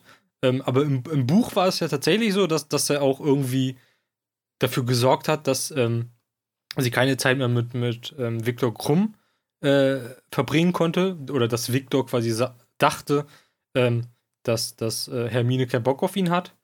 Und äh, im Film war das ja aber nicht so. Da ist ja diese ganze Szene mit äh, Victor holt was zu trinken und ähm, Hermine wird halt aufgehalten und äh, gesellt sich quasi nicht zu ihnen, irgendwie rausgenommen. Ähm, genommen. und dann war es halt einfach so, Victor geht kurz weg, Ron sagt was und plötzlich ist der ganze Abend gelaufen. Obwohl sich eigentlich nichts geändert hat. Ja. Ey, das ist total gruselig, wenn man neben Katrin sitzt und mit ihr Podcast jetzt so eine Stichpunktliste. Und normalerweise malt sie immer schon so creepy irgendwelche Nach Sachen vor sich hin. Wir hatten mal einen Podcast, wo sie die ganze Zeit Notenschlüssel gemalt hat. Und, heute ist es so, dass sie mit Grau ihre Liste, also sie hat die Liste mit Bleistift geschrieben und jetzt hat sie die ganze obere Hälfte des Blattes schon in, in Grau abgemalt. Wenn man also ein Stichpunkt von Katrin ist, wird man einfach irgendwann in, in mehr Bleistift ertränkt. Ähm, äh, ich würde mich auch nicht wundern, wenn sie sich irgendwann quasi noch äh, am Ende, wenn das ganze Blatt grau ist, einen, einen Radierer nimmt und dann irgendwie so verfassungsfeindliche Symbole irgendwie rein äh, radiert. Ähm, ich habe ein bisschen Angst vor Katrin. So, ähm, Das dunkle Mal. einen schönen jungen Penis. So, ähm, verfassungsfeindlich. Gehen wir dann weiter vom Weihnachtsball oder wollt ihr noch was zum Weihnachtsball sagen? Nee.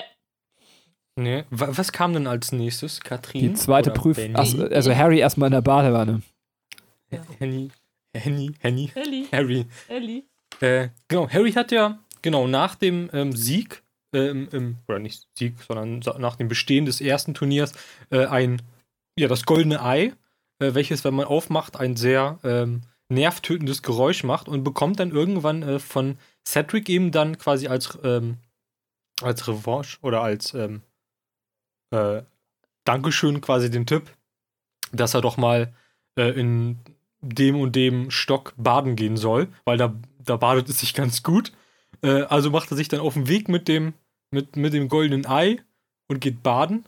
Äh, und ja, versucht halt herauszufinden, was das Rätsel Lösung ist, ähm, was, ähm, wie er die zweite Prüfung bestehen kann. Äh, und trifft dann auf die Myrte, die Schöne, die ihn beim Baden beobachtet. Auch das mochte ich irgendwie, weil es auch wieder was Pubertäres hat, aber in dem Fall ist dann so das Männer-Frauen-Klischee voll umgedreht. Wir haben so die, die, die creepy, perverse Myrte, die einfach auch bei Ja. Cedric schon gewartet hat, bis die Bläschen weggehen und, und, und den Jungs da auf den Schniepel schaut. ähm, ir- irgendwie ein bisschen gestört, aber auch irgendwie geil. Ich äh, muss nur mal Die ja sagen, Auch ihre Myrte äh, Ja. wird ja als sehr hässlich beschrieben im Buch, aber das ist einfach, die haben einfach nur zu hübsche Schauspielerin genommen. Die ist einfach, die ist irgendwie ganz niedlich so. Okay, ihre Art ist ätzend, aber also das bringt sie schon gut rüber. Ja, sie hat halt einfach nur so eine, so eine dicke Hornbrille Ja. auf, ne? Das ist ja irgendwie. Und eine Zahnspange, meine ich. Hat sie eine Zahnspange? Ich glaube noch nicht mehr. Im- Nee, weiß, ich auch nicht. Also, aber sie, äh, wir haben versucht, dieses, dieses Klischee, ähm, hässliche Mädchen da, Mhm. äh, also quasi, ja, aufzubauen. Aber das, das stimmt, die Schauspielerin ist dafür zu hübsch dann. Und die Badewanne ist ja wohl mega nice, wenn auch nicht besonders energieeffizient oder umweltschonend, aber richtig geil. Einfach so direkt so ein Pool als Badewanne, mega. Ja, und also, ist das nicht irgendein so ein abgesperrter Bereich, wo anscheinend niemand hingeht? Ja, es ist äh, für Vertrauensschüler, ähm, also es ist die, der Bade, also im Buch ist es der Badebereich für Vertrauensschüler. Ich glaube, das sagt auch Cedric. Also eigentlich dürfen da nur Vertrauensschüler rein. Wie geil ist das denn? Ja, lohnt sich, ne? lohnt sich. Das, das lohnt sich wirklich. Warum hat, Ron das nie ausgenutzt? Das wei- weiß man, macht er vielleicht. Also er ist Hm. ja erst in, Mit Hermine? im fünften Teil Vertrauensschüler. Ach nee, ja, ja. Da ist auch so eine, Ja, ganze, ja. so eine ganze Storyline, die sie einfach nicht aufgeschrieben hat, was zwischen Ron und Hermine im, im Badezimmer passiert. Sexy Badezimmer-Story. Ähm, Vielleicht machen wir weiter, ganz schnell. genau. Irgendwann äh, hält ähm, äh, Harry dann sein Ei unter Wasser Hey. und öffnet es dann unter Wasser und merkt dann eben, hey, unter Wasser ist das ja kein schrilles Geräusch mehr, sondern eben eine, äh, so eine, so eine Melodie, so eine melodische Stimme, ähm, die ihm halt eben einen Tipp gibt äh, oder eben ähm, ja, verrät, was zu machen ist. Und im Endeffekt muss er halt ähm, tauchen und äh, eben war das schon da klar, dass, dass er dann eben die befreien muss? Ja, also irgendwas, was ihm lieb ist oder was ihm viel wert ist oder so. Also das, die wissen halt selber nicht, was es ist, bis es dann halt äh, in dem Moment, äh, ähm, ja. Also genau, irgendwas Wertvolles quasi aus dem äh, Grund des Sees befreien und damit auftauchen innerhalb des Zeitlimits. Und jetzt halt die Frage, okay, wie schafft er es, so lange unter Wasser äh, zu leben, zu überleben? Ja. Genau. Genau, und äh, den Tipp kriegt er dann ja im Grunde, wie wir gerade schon gesagt haben, von, von Neville, der ja dann über Moody die, äh, die Informationen bekommen hat. Und äh, ja, also das, was ihm wertvoll ist, ist halt Ron. Und nicht nur Ron ist unten, sondern auch Hermine. Genau. Aber, also die versucht er dann auch mitzuretten, die Hermine. aber Äh, Entschuldigung, ich muss, das ist im Buch tatsächlich deutlich besser gelöst. Also, Ja. ja. Okay. Ja, ähm, genau. Also er versucht dann auch Hermine mitzuretten. Ähm, das, das klappte dann nicht, weil dann diese Wesen äh, am Grund des Sees ihn angriffen, äh, angegriffen haben, weil äh, das eben quasi nicht ihr, äh, nicht sein, äh, sein äh, Schatz ist äh, zu bergen, sondern eben der von ähm, Viktor Krumm. Und ähm, dann befindet sich aber noch die kleine Schwester von, von Fleur da, äh, die aber ja nicht abgeholt wird, äh, weil Fleur eben schon äh, frühzeitig ausgeschieden ist. Äh, und also macht, macht sich Harry dann auf, quasi die auch noch zu retten. Äh, und schafft es dann eben noch im allerletzten Moment, ähm, ja, beide zu retten. Äh, und äh, taucht dann zwar als letzter auf, kriegt dann aber Bonuspunkte und äh, wird dann, glaube ich, auch Zweiter oder mit Erster. Was im Buch klar wird, ist ja, dass, dass Dumbledore natürlich niemanden hätte ertrinken lassen. Im Film kommt das gar nicht so rüber. Also Nee. im Film ist es so, ja gut, dass Harry die mit hochgeholt hat, sonst wäre die da unten ersoffen. Ja, genau. Das ist es. Wobei, also wurde auch im Film wurde auch gar nicht erklärt, äh, also ob die, ob die denn irgendwie auch nach diesen fünf Minuten anfangen zu ertrinken, die, die da unten sind oder sowas. Ähm, Ja. die waren dann einfach da, ne? Ja. Mega, ja, Ja. mega komisch. Ich finde aber, dass, also, erstens, ich finde es im Buch einfach von der Bildsprache irgendwie ein bisschen schöner. Also, die Szene ist aus dem, also, sie ist, obwohl ich die Filmszene jetzt kenne, bleibt die Buchszene in meinem Kopf von der Bildfantasie her. Ähm, aber ich, ich wollte ganz andere Sachen sagen, dass man an der Szene bricht, die, also auch im Buch, die Logik des Trimagischen Turniers. Es ist ja so, dass Harry mit einem äh, magischen Pakt dazu gezwungen ist, am Trimagischen Turnier teilzunehmen. Mhm. Und das ist ja auch die Idee dieser Leute, die sich offensichtlich die clevere Idee gemacht haben, statt Harry irgendwie anders um die Ecke zu bringen, lassen wir ihn an einem Turnier teilnehmen, wo wir ihn zwangsweise gewinnen lassen und dann ist das äh, äh, der Turnierpokal am Ende ein Portschlüssel. Mega kompliziert und aufwendig, wo man sich fragt, ihr hättet euch doch bestimmt irgendwas Einfacheres einfallen lassen können. Aber gut. Ähm, und trotzdem wissen ja alle schon, haben auch die Ahnung, auch im Buch, dass Harry da reingetrickst werden soll. Aber er ist durch diesen Pakt verpflichtet, daran teilzunehmen. Aber Fleur kann ja offensichtlich bei der Aufgabe mittendrin aufgeben. Ja. Und da ist halt so, wo man sagt, okay, hier ist eigentlich Rowlings Logik kaputt, dass man das einfach akzeptieren muss, warum Harry weitermacht, weil rein theoretisch könnte er bei jeder Aufgabe sagen, nee, ist mir zu schwierig, an dem Drachen vorbeizukommen.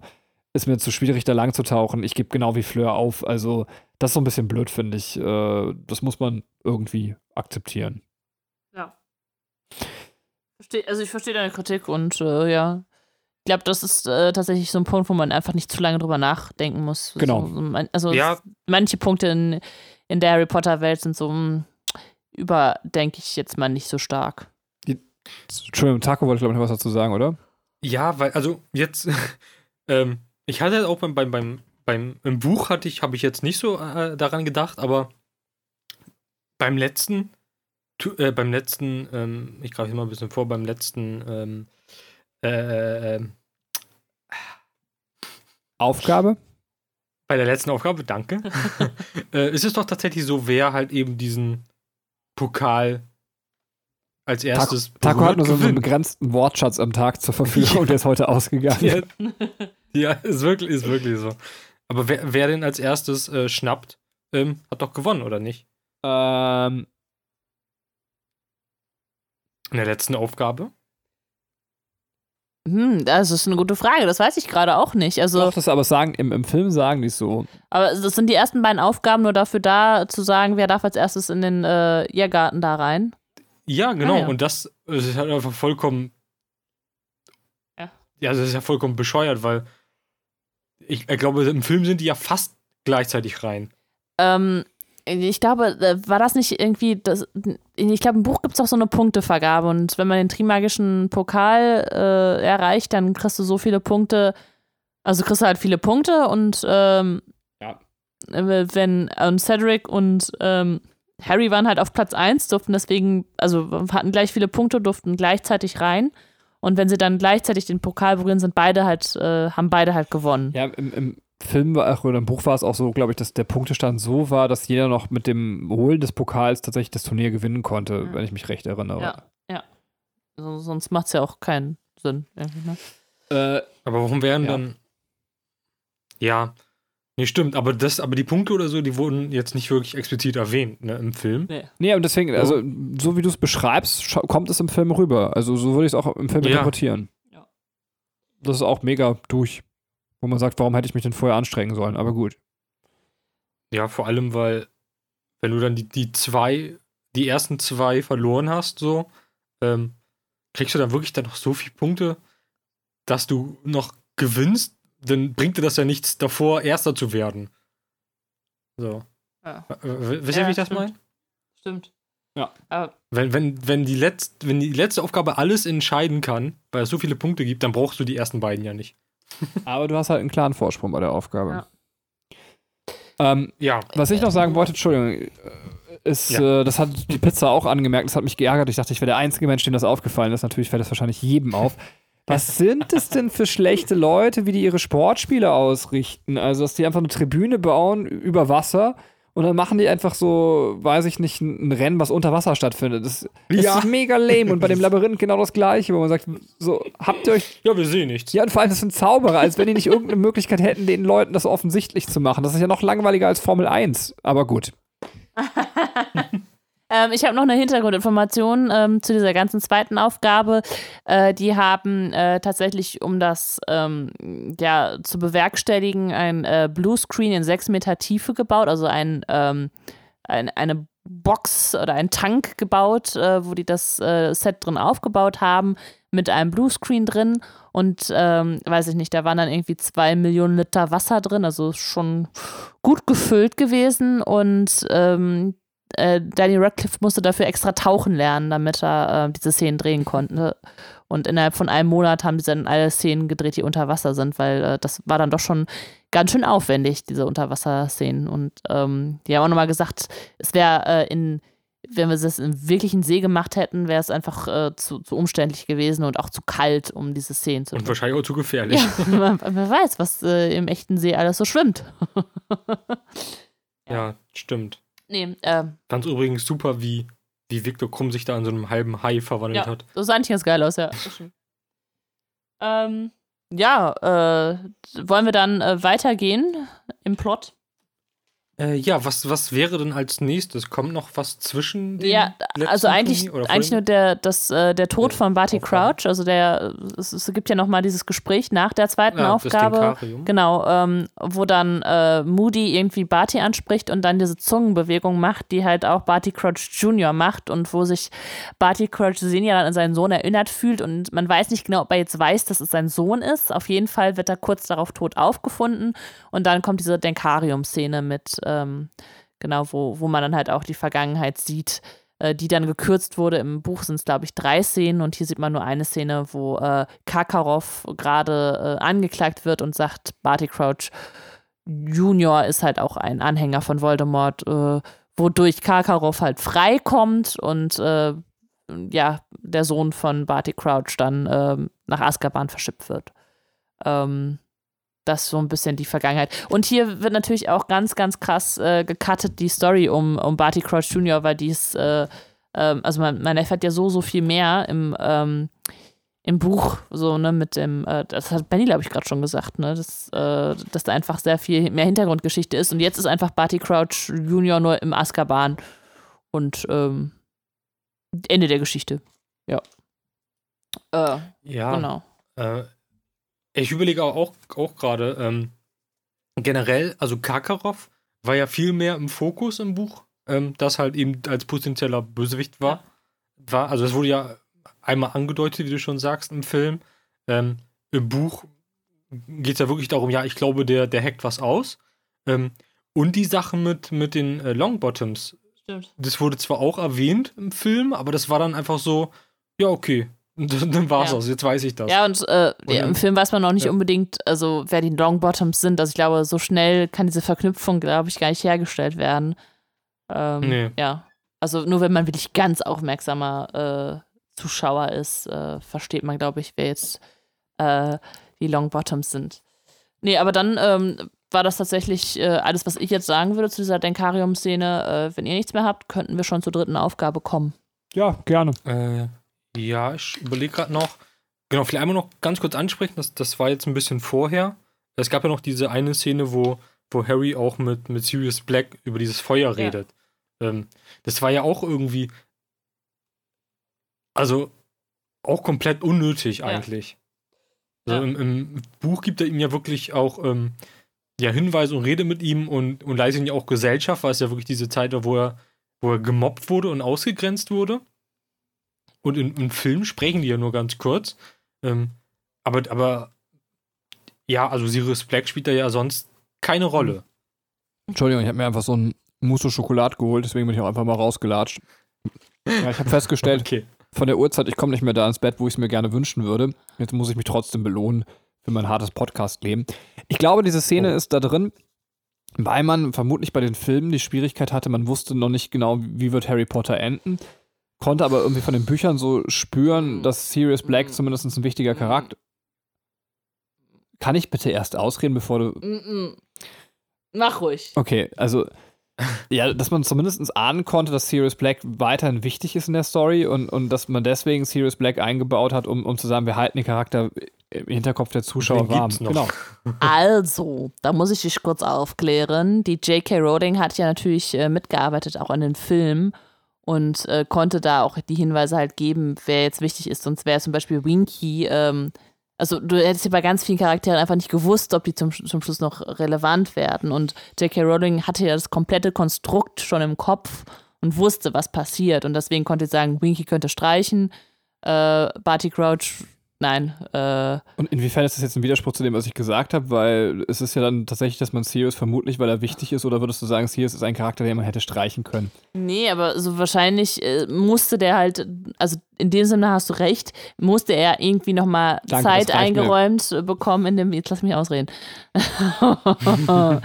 äh, Zeit eingeräumt kriegen, damit das für die Zuschauer auf jeden Fall damit auch präsent ist. Im Buch ist es ja so, dass, dass er ständig im Briefkontakt ist.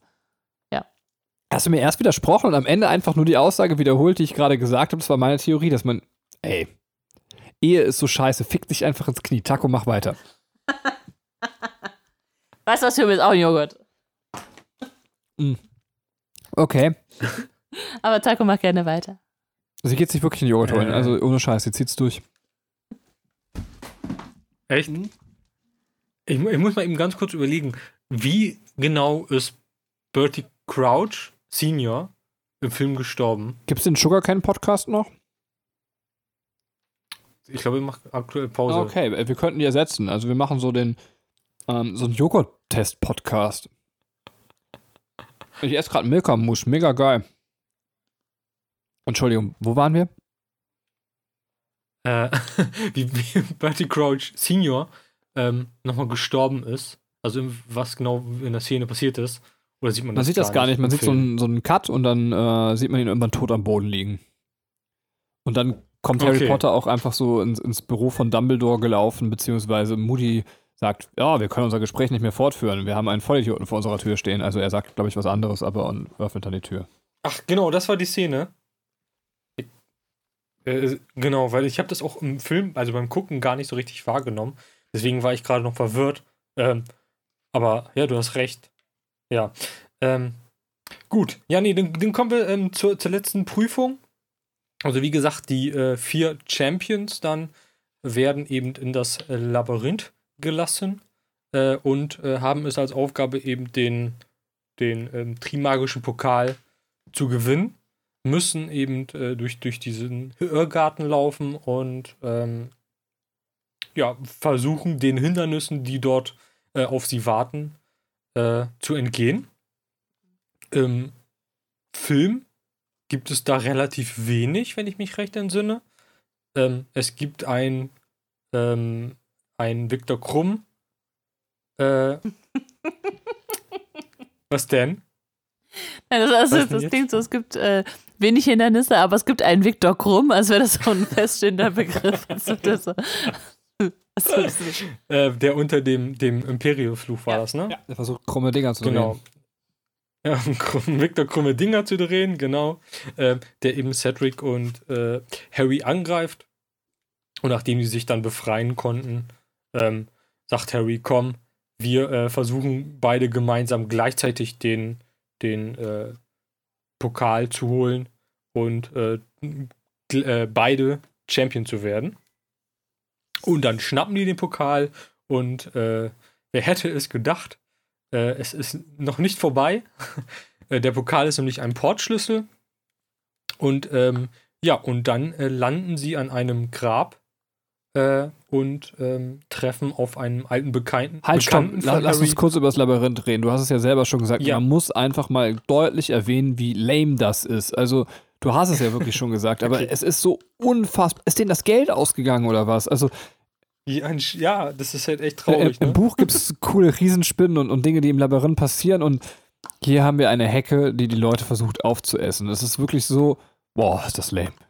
Ähm, auch, auch Dumbledore, der so vorher so, passt auf, wenn ihr ins Labyrinth geht, ihr könntet euch selbst verlieren. So, ja, okay, und in welcher Form? Also so, selbst das wird im Film irgendwie nicht mehr aufgegriffen, seine spektakulären Worte.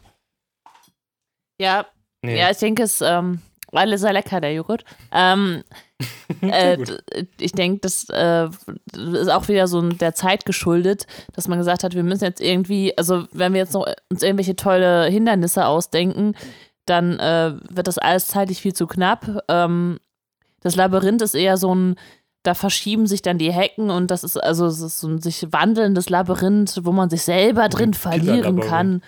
Ja. ähm, aber es ist, ja, du hast recht, es ist, äh, Benny, es ist sehr mystisch ausgedrückt für was total Nichtssagendes. Hättest du Bock auf einen Joghurt-Test-Podcast? Was? Also, haben wir, als du weg warst, also ich habe das überlegt und, und den Taco, aber ich, ich habe jetzt Angst, meine tolle Idee, weil die ist wirklich cool eigentlich. Ähm, aber wir werden eh nicht schaffen, einen zweiten Podcast noch zu machen. Ähm, von daher können wir die Leute den gern klauen und damit einfach voll berühmt werden. Ähm, und zwar so ein, wie, was, was war jetzt so von der Idee? Entschuldigung, ich muss mal kurz den Podcast hier unterbrechen, aber an Miguel gefragt, der sich ja auch mit Podcasts auskennt, so einen Podcast zu machen, wo man ein, ein Kochrezept vorstellt, aber in dem Podcast geht es darum, so dass man äh, den Weg zum Einkaufen, welche Zutaten man mit Anekdoten und was weiß ich was begleitet und dann aber die Leute auch beim Kochen noch äh, begleitet. Findest du das gut oder ist das eher so mittelmäßig? Ich finde das cool. Also, dass du dann auch quasi mitlaufen lässt, während du Genau, also dass, dass man so ein bisschen, Ja, also genau, das ist einerseits, äh, wie man einkauft und, und, und, und, und was man einkaufen muss und dann aber auch, wie man das Rezept ausführt, dass man das dann eben mitlaufen kann. Das kann man ja sogar Das ist, das ist für Leute, die einsam sind und keine Freude haben. Ich würde es mir anhören. Hey, ich bin rausgefotzt, dann mache ich diesen neuen Podcast. Ähm. So, äh, dann geht's weiter. ähm, ja, genau. Wolltet ihr noch irgendwas zum Irrgarten sagen? Zum tollen Irrgarten? Also ähm, nur, weil, weil der Nerd in mir gerade ähm, angeklopft hat. ähm, d- das, Harry wird nicht von Krumm angegriffen. Krumm greift Cedric an, ähm, aber nicht Harry, weil Harry ja zum äh, Portschlüssel kommen soll. Äh, Wäre ja auch dann unsinnig. ja, also, ja gut, Und stimmt. ähm, genau, das heißt, äh, dass, dass Cedric und Harry Krumm erledigen und dann kommen diese Wurzeln, die Cedric angreifen und ähm, ja, äh, Harry bekämpft die dann und dann entscheiden sich zusammen, diesen Por Portalschlüssel zu anzufassen. wow. Genau. Mein äh, äh, Vokabular, nein, wie heißt es, mein Wortschatz reduziert sich gerade auch immer mehr. Wir sollten schnell jetzt durchgehen. Noch das doppelte Finale sozusagen ähm, kommt jetzt. Äh, genau. Also, ähm, die berühren den, den Pokal, der ein Portschlüssel ist, und ähm, landen dann eben, äh, wird es genau gesa äh, gesagt, genau, es ist ein Friedhof, ähm, den er eben aus seinem äh, Traum wiedererkennt. Ähm, und äh, im Film erscheint dann Wurmschwanz äh, und tötet Cedric. Ja. Mal so. Knallhart. Ja. Obwohl, Genau. also im Buch kommt es, finde ich, noch überraschender, weil es sofort passiert. Im, äh, Im Film ist es so, dass Cedric noch so ein bisschen rumrennt und erstmal noch ein bisschen begeistert ist und was, wo sind wir jetzt? Das ist eine neue Aufgabe, was ist jetzt los hier? Und dann ähm, sagt Harry ja, geh zurück zum Portal, äh, zum, äh, Genau, er sieht ja auch, glaube ich, den Grabstein von Genau. Riddle. Von Tom Riddle, wenn ich mich ja, genau, und dann, äh, und dann wird erst Cedric getötet und ähm, ja. Aber, und Genau. das ist mir Ja. gar nicht so krass klar geworden, erst in der Nachreflexion. Äh, Im Film haben wir Cedric ja erst irgendwie, das ist der Film, wo wir ihn kennenlernen. Ähm, Ja. Und er hat kaum Screentime gehabt. Also eigentlich kann uns der Tod relativ egal sein. Also ich weiß nicht, wie es wäre, wenn man nur die Filme kennt, aber dann hat man, glaube ich, sehr wenig Bezug zu ihm. Während im Buch, wie gesagt, kennen wir ihn schon seit zwei Büchern. Er ist ein korrekter Typ im Teil 3 gewesen. Ähm, ja, also ich habe, viel lieber. also als ich die, genau, als ich die Filme geschaut habe, eben, wusste ich zum Beispiel beim nächsten Teil schon einfach gar nicht mehr, dass es ihn gab, so. Ja, Also, weil der war ja auch einfach nicht mehr relevant. Ja, das stimmt. Das stimmt, ja. Das stimmt. Ja, ja, er ist gestorben und zu einem Vampir geworden. Entschuldigung, ich muss diesen schlechten Gag nochmal machen. Nochmal und nochmal. Ähm, Ich habe aber Ja, nichts gegen Robert genau, und dann- muss ich ganz, also ich finde, ich kann nichts gegen ihn einwenden. du bist ein kleiner, kleiner Ja, ja, Liebhaber. hier, der neue Batman, das Er kann die Ass-Picks gerne schicken. geil. ähm, genau, er äh, macht dann ein, ein Ritual oder er führt dann ein Zauberritual durch und verleiht ähm, eben Voldemort dann einen neuen Körper. Äh, genau, und, und abschließend kommt es dann zu einem ähm, Zauberduell zwischen Harry und Voldemort, äh, wo sich eben beide Zauber in der Mitte treffen, wie in so einem schönen, ähm, keine Ahnung, wie bei so einem Dragon Ball Kampf, wenn da so Stimmt, zwei Energiestrahlen stimmt, ja. aufeinander. ähm, Finde ich auch super, dass das. Ähm, Achso, genau, und es, und es erstrahlt ähm, quasi ein Phönix in der Luft. Äh, das, mir, das mir auch erst beim, beim zweiten Mal zuschauen erst so aufgefallen ist. Äh, weil das sind ja beides Phoenix wieder. äh, Zauberstäbe mit einer Phönixfeder. Genau. Ähm, und äh, dabei erscheinen quasi die Geister derer, die Voldemort ermordet hat. Ähm, darunter eben auch äh, Cedric, ähm, der quasi dann Harry äh, sagt, wie auch immer das gehen soll, dass, ähm, dass Cedric, äh, dass Harry auf jeden Fall die, die Leiche mitnimmt, also den Körper mitnehmen soll äh, von, von Cedric und es ähm, tauchen quasi auch noch Harrys Eltern auf, äh, die ihm Mut verschaffen und sagen, dass, dass er quasi den, den ähm, Zauberspruch auflösen soll äh, und dann quasi in dieser kurzen Zeit, ähm, Zeitspanne sich eben ja, den Portschlüssel schnappen soll, den Körper von Cedric und dann abhauen soll. Ähm, ja, was er dann eigentlich recht geschickt macht. Äh, er rennt zu Cedric, ähm, ruft den, den, den äh, Pokal, den Portschlüssel her mit, mit dem Zauberspruch und äh, entkommt dann. Nur so als unwichtige Ergänzung, nicht nur beide haben eine Phönixfeder, sondern vom selben Phönix und beide sogar, glaube ich, von Ja, Forbes ja, oder genau. ja. Also genau, von, von einer Phönix, Phö- von einem Phönix. Äh, das sind ja diese Ja, aber es ist sogar tatsächlich, Äh, also hier, also der, der Phönix von Dumbledore. Also. Das ist korrekt. Bist du umgefallen? Hatte, hatte ich die Nachricht, die hatte ich umgehauen, oder? Die hatte ich genauso umgehauen Ja. wie, der armen, wie den armen kleinen Wrestler, der eben gerade mit einem, einem doppelten, trippelten mexikanischen Ellbogenjump. Äh, gibt's das? Ach, ich sollte vielleicht, ich mache den Wrestling-Podcast, während ich Joghurt bewerte. der Joghurt- und Wrestling-Podcast. Also, ähm, äh, das, äh, ich weiß nicht, weil es vielleicht äh, äh, der Film FSK 12 ist, äh, nicht so als hart dargestellt wird, aber wesentlich härter dargestellt werden könnte, ist, dass äh, Wurmschwanz ja seine Hand abschneidet, äh, um äh, das Ritual durchzuführen und das einfach, er, Mhm. er macht das so, äh, Stimmt. fertig. Aber ey, die Szene ist mega fies, wenn dieses Ekelsbaby mit der Hand und, und der Harry-Scheiß in den Topf geschmissen wird und dann auch so ein Knochen. Das ist so bah. Ja, aber also Wurmschwanz ist so relativ uninteressiert, dass er gerade seine Hand abgeschnitten hat. Aber, aber dieser, dieser, dieser Voldemort-Fötus, der ist so. Äh, Ja. das ist richtig eklig. Ach so, genau, was man noch erwähnen kann, ähm, man, man sieht eben noch einige der Todesser, Ja. die sich dann versammelt haben, eben unter dem, dem, ähm, dem Mal, dem dunklen Mal. Und äh, dort wurde dann eben auch quasi äh, das bestätigt, was sich ja eigentlich schon jeder gedacht hat, dass eben auch ähm, der Malfoy, der, äh, wie heißt der mit Vornamen? Lucius. also der Vater von Draco, genau, Lucius Malfoy, eben immer noch ähm, ein, also eigentlich ein äh, aktiver Todesser ist. Äh, aber man merkt, dass er sich halt schon, dass er nicht so ganz aktiv war und sich dann, äh, als Voldemort halt weg war, ähm, schon zurückgezogen hat. Äh, Also man, man hat irgendwie schon gemerkt, äh, er ist jetzt nicht so einer der krassen, aber er wahrscheinlich auch dabei war, ähm, als Harry angegriffen wurde vorher. Oder die, ähm, wie heißt das, die bei der Quidditch-Weltmeisterschaft kann man davon ausgehen, dass er auch mit dabei war. Ähm, genau. Und man hat, man hat ihn ja auch gesehen, also es würde ja passen, weil was, also was will ein Malfoy bei der Quidditch-Weltmeisterschaft? Ähm, naja.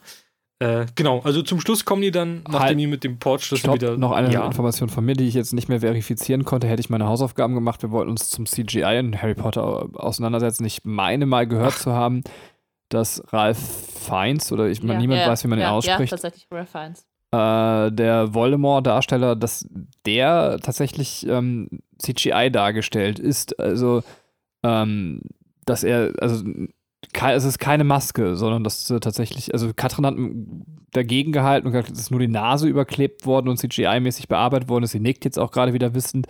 Ich kann das nicht sagen, wir werden das beim nächsten Mal herausfinden, aber da ich, Ich habe das schon eh, herausgefunden. Ah, oh, und? Also es ist, ähm, der ist geschminkt, aber also der, der hat kein, also und die, die, die Nase oder die Mundpartie ist tatsächlich, oder Nasenpartie ist ähm, äh, mit CGI, also der hatte so bunte Punkte auf dem Gesicht aufgemalt, aber ähm, beispielsweise ähm, haben die auch ähm, so Adern ähm, auf seine Kopfhaut gemalt, also und sowas. Ne? Also es ist äh, Hm, ähm, okay. Mm, es ist schon, also er hat schon eine Maske im Sinne von, er ist geschminkt, aber äh, die Nase wurde mit CGI quasi entfernt. Hm, der danke. hat eine relativ große Nase. Der Ralph Fiennes. So, äh, bitte. Genau, ja, dann kommen wir zu diesem zweiten Finale, wahrscheinlich, das du meintest. Ähm, die landen dann eben wieder äh, in Hogwarts. Und äh, ja, erst freuen sich alle, hey, Ey, das ist so Ähm, schlimm. Cedric. Cedric und ja, das, also das ist wirklich eine, eine schlimme Szene, dass die wieder da sind äh, und dann bemerken halt erst äh, nach und nach Leute, dass da was nicht stimmt. Ähm, und dann, ja, merken die halt, okay, scheiße, Cedric ist tot. Ähm, bringen wir mal eben den, den Harry da weg äh, vom, vom Trubel. Und ähm, also der dann schon erzählt, okay, er ist wieder zurück, er ist wieder zurück. Wir haben Probleme. Und er wird dann eben von Mad Eye Moody ähm, in sein, ich glaube, ist sein Büro, Ja, ja, glaube ja. ich, ne, gebracht. Genau, ähm, wo er dann, äh, ja, wo er dann Die- anfängt, äh, sich zurückzuverwandeln. Genau, und, und dann noch so in schlechter äh, Scooby-Doo-Manier, ich weiß gar nicht, in, äh, ne, dass er dieses, äh, ihm halt alles erzählt, was er gemacht hat, äh, um ihn dann umzubringen, so, was da dann aber nicht, Ja. nicht Ja. funktioniert, Oh, weil ja. Dumbledore dann. Das war super schlimm. Da gibt es auch noch so diese Szene, Genau. so, wer ist der wirklich? Dann habe ich einfach nur gewartet, dass ihm einer so die Maske runterreißt und so ruft, es ist, es ist Mr. Wilson vom Rummelplatz.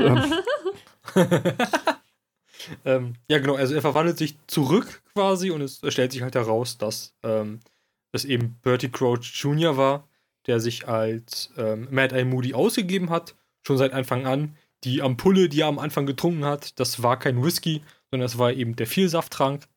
Ähm, und er war auch derjenige, der halt die, äh, ja, die Sachen davon von Snape geklaut hat. Ja. Ähm, Irgendwann kam, kommen dann aber äh, Dumbledore und Snape rein und halten ihn auf und entdecken dann eben, dass der Mad Eye Moody, äh, der echte Mad Eye Moody eben in so einer kleinen Kiste, also in so einer Kiste, die auch It's Bigger on the Inside ist, festgehalten wurde. Geil. Ähm, jetzt weißt du, Katrin, warum ich eben, das ist schon eine halbe Stunde her oder eine Dreiviertelstunde, warum ich so einen krassen Lachanfall hatte, weil Taco es schon mal gesagt hat ähm, Ah. und ich dann an das blöde Stefan Raab-Lied mit Birdie Vogts denken musste, weil, weil er heißt eigentlich, du, Wa- du was ich sagst schon mal äh? Birdie Crouch und er heißt äh, Barty Crouch. Crouch. Crouch. Bei mir ist Echt? Barty Crouch. Okay. ähm, Ja. Genau. Dann, genau, dann gibt es noch die Abschli äh, Abschiedsszene, glaube ich, wo dann eben auch Dumbledore äh, sagt, er, also wo Dumbledore halt ähm, ehrlich ist und sagt, dass das Ministerium will es verschweigen, aber ich will ähm, euch nicht anlügen, wenn es um Cedric äh, Tod geht. Äh, Voldemort ist zurück und ähm, ja, seid auf der Ja. Hut. was Und im dann Buch super imposant ist. Entschuldigung, muss ich direkt reingrätschen, weil ich das total cool finde, dass er so ehrlich, Ja. also dass er jungen Menschen diese Ehrlichkeit, das ist dieser Dumbledore, den ich so liebe. Ja. Und im, im Film wird das ansatzweise rübergebracht, aber nicht so krass wie im Buch. Im Buch ist das Ja. absolut Gänsehaut. Das stimmt. Ja, das war ja auch, genau, die, also die Ansprache war viel Ja. länger. Ähm, und danach gab es ja auch schon irgendwie die, die Verabschiedung, wo dann auch ir- irgendwie wieder alles normal war. Ja.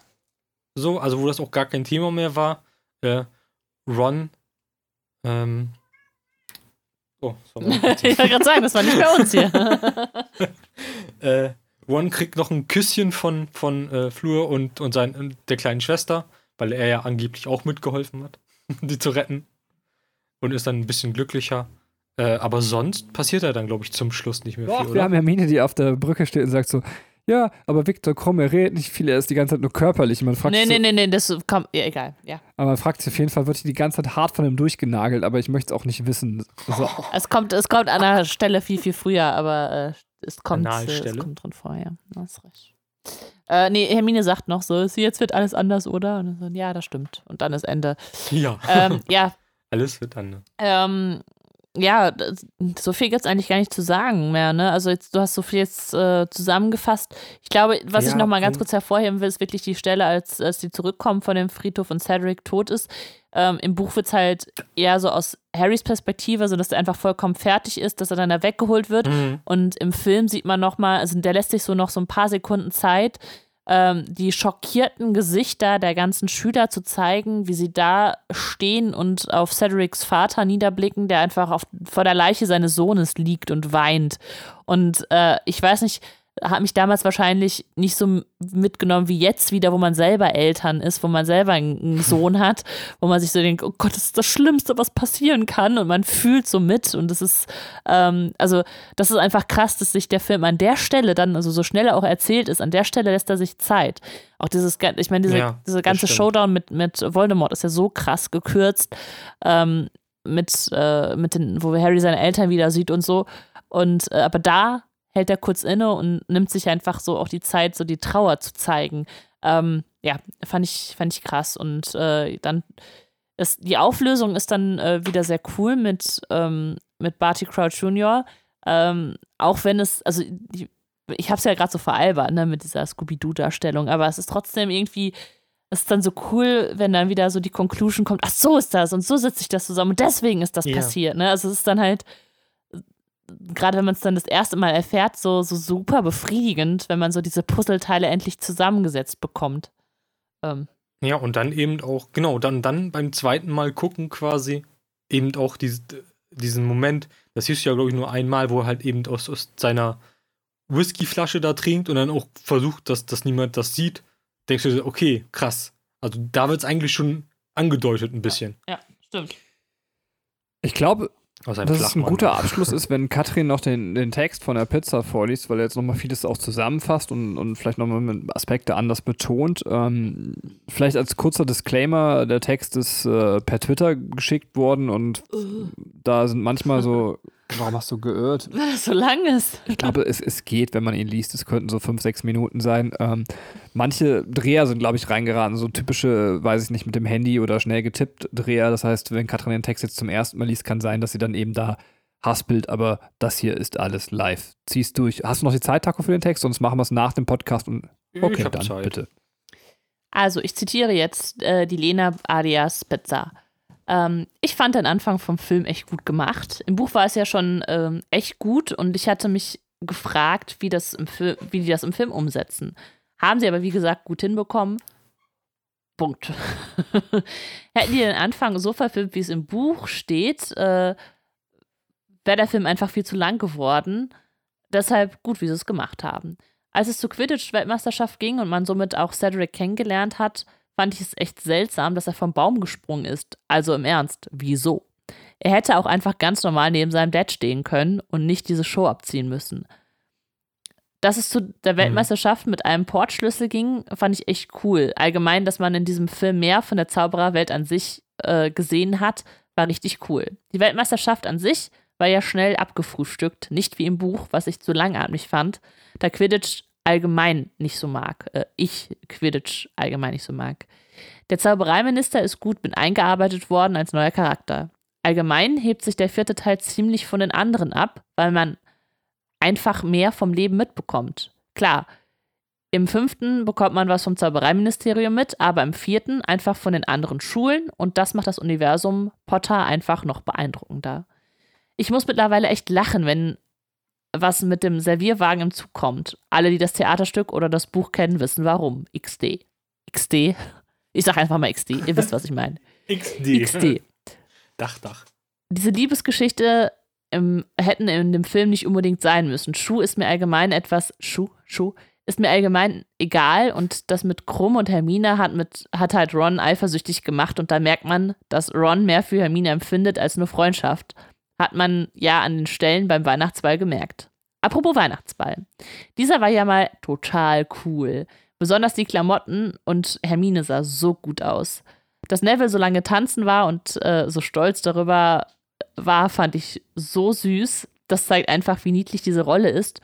Und wenn ich gerade von Krumm, nee, und wenn ich es gerade von Krumm hab, muss ich es ja sagen, die, die Kommentarstelle nicht klar, dass ich es mega genial fand, wie sie das mit den Ankommen von den zwei Schulen gemacht haben.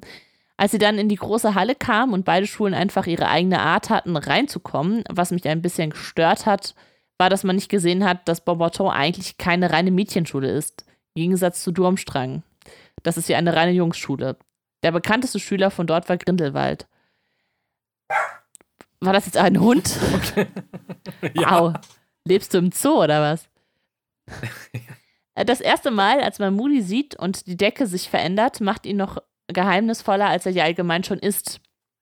Dass am Ende rauskommt, dass er die, die ganze Zeit Bart, Bartemus Crouch Jr. ist und nicht er, hat mich das erste Mal echt geschockt. Und dass dann der Tod ist, dachte ich auch, äh, dachte ich dann auch, was zum Teufel ist denn jetzt passiert? Allgemein die Szene im Wald, in der Harry sich ein bisschen abgesetzt hat von den anderen, hat einfach gezeigt, dass das alles an Harry nicht einfach so vorbeigeht. Ich finde, man merkt im vierten einfach, wie viel düsterer der Film im Vergleich zu den anderen ist. Der dritte ist auch schon echt düster, aber den vierten, aber ab dem vierten wird alles gruseliger. Ich mag Moody, aber sie hätten sich ihn mal vorher anschauen sollen, wie er die Verteidigung gegen die dunklen Künste macht. Das ist ja echt qualvoll mit den drei Todesflüchen. Mich würde es verstören, wenn mein Lehrer da vor mir so eine Spinnen, vor mir so ein Spinnenvieh quälen würde, nur um zu erklären, was es mit den Flüchen auf sich hat. Man hat ja auch gemerkt, dass Neville damit echt zu knabbern hatte. Kein Wunder nach dem, was mit seinen Eltern passiert ist. Witziger, neben Fakt, Krumm redet in den Film nicht ein Wort. Kommen wir aber jetzt mal zu dem Hauptpunkt des Films, die drei Prüfungen. Ich weiß ja nicht, was denen ihre Intention dahinter ist. Sehr schön geschrieben. Aber wenn die weiter so machen, nippelt denen nochmal eine ab. das, ich liebe diesen Wortlaut. Alleine bei der ersten Prüfung war es ja kurz davor, dass Harry das Ei nicht bekommen hätte. Und was machen die auf der Tribüne, wenn die eine Aufgabe haben, wo man nichts sieht? das ist doch für die total langweilig, oder nicht? Harry ist, äh, was seine nächste Prüfung äh, ist, was seine nächste Prüfung herausfinden, genauso zu, zielstrebig wie ich in meiner kompletten Schul Schulzeit. Also null. Ohne Cedric hätte der das doch nie geschafft, was man, äh, noch nie geschnallt, was man mit dem Ei machen soll. Im Bad der Vertrauensschüler sah es cool aus, bis Myrte ankam. Im Ernst, die hätte es nicht gebraucht. Bin ja schon glücklich, dass sie Dobby weggelassen haben. Der nervt mich ja auch, aber Myrte war ja super anstrengend als dann die zweite Aufgabe angefangen hatte und Harry diese ekelhaften Algendinger essen musste, dachte ich mir auch nur, warum lassen die denn zu, zu dass, warum lassen die denn zu, dass Harry mit an, äh, warum lassen die denn zu, dass Harry mit antreten äh, soll? Äh, wollen die denn alle loswerden oder was?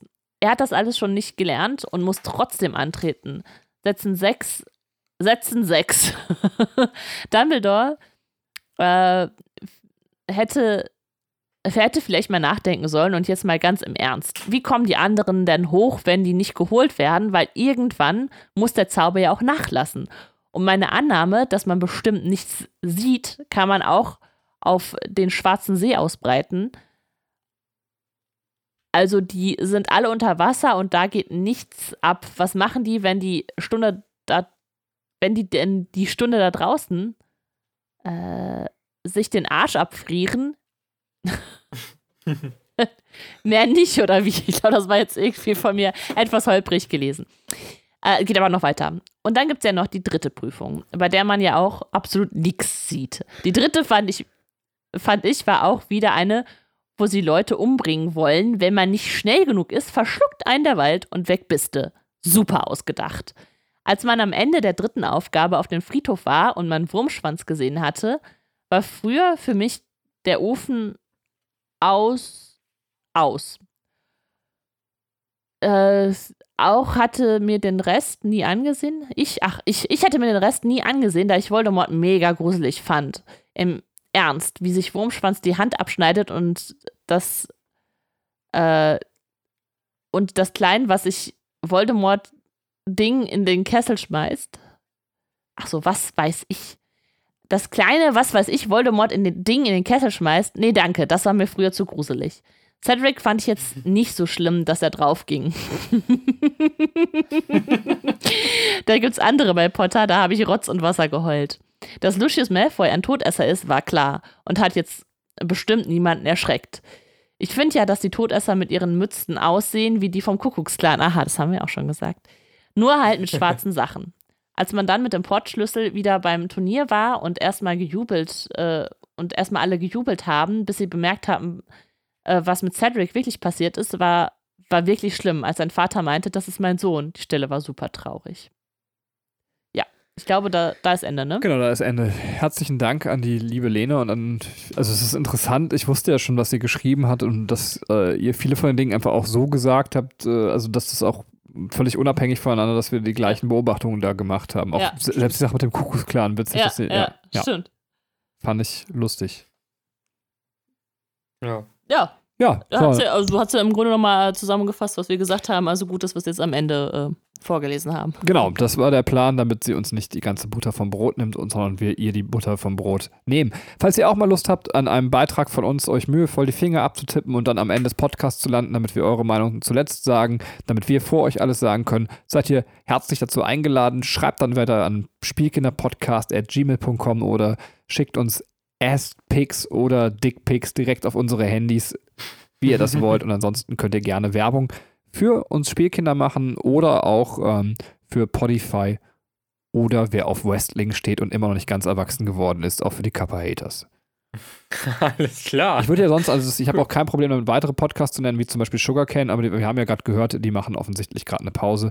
Da können wir keine Werbung Ja, machen. oder zumindest gerade jetzt nichts aktuelles. Dann möchte ich aber noch auf einen ganz kleinen Podcast, der mir heute sehr ans Herz gewachsen ist. Äh, ist eher so ein Nischending und zwar ist es ähm, ein Videospiel-Podcast, den kein Schwein kennt, Stay Forever. Ähm, Entschuldigung, war ein Gag. Ich dachte, er hätte mehr gezündet, weil Stay Forever ist einfach so ein Riesen-Podcast wie Radio Nukular. Ähm, auf, äh, okay, aber das ist wirklich ein Riesen-Podcast und äh, ich habe darüber die Bubble Bubble-Folge gehört, Okay. falls jemand das Spiel Bubble Bubble noch kennt. Ähm, ich habe das Ja. früher auf dem Amiga gespielt. Ey, die Folge ist ultra. Ey, dass man über das Bam, muss ich im nächsten Videospiel-Podcast nochmal von schwärmen. Diese Folge hört sie euch an. Fantastisch. So. ähm, das war's. Ich habe nichts mehr zu sagen. Habt ihr noch was zu sagen? Nee, ich habe nur zu sagen, war schön.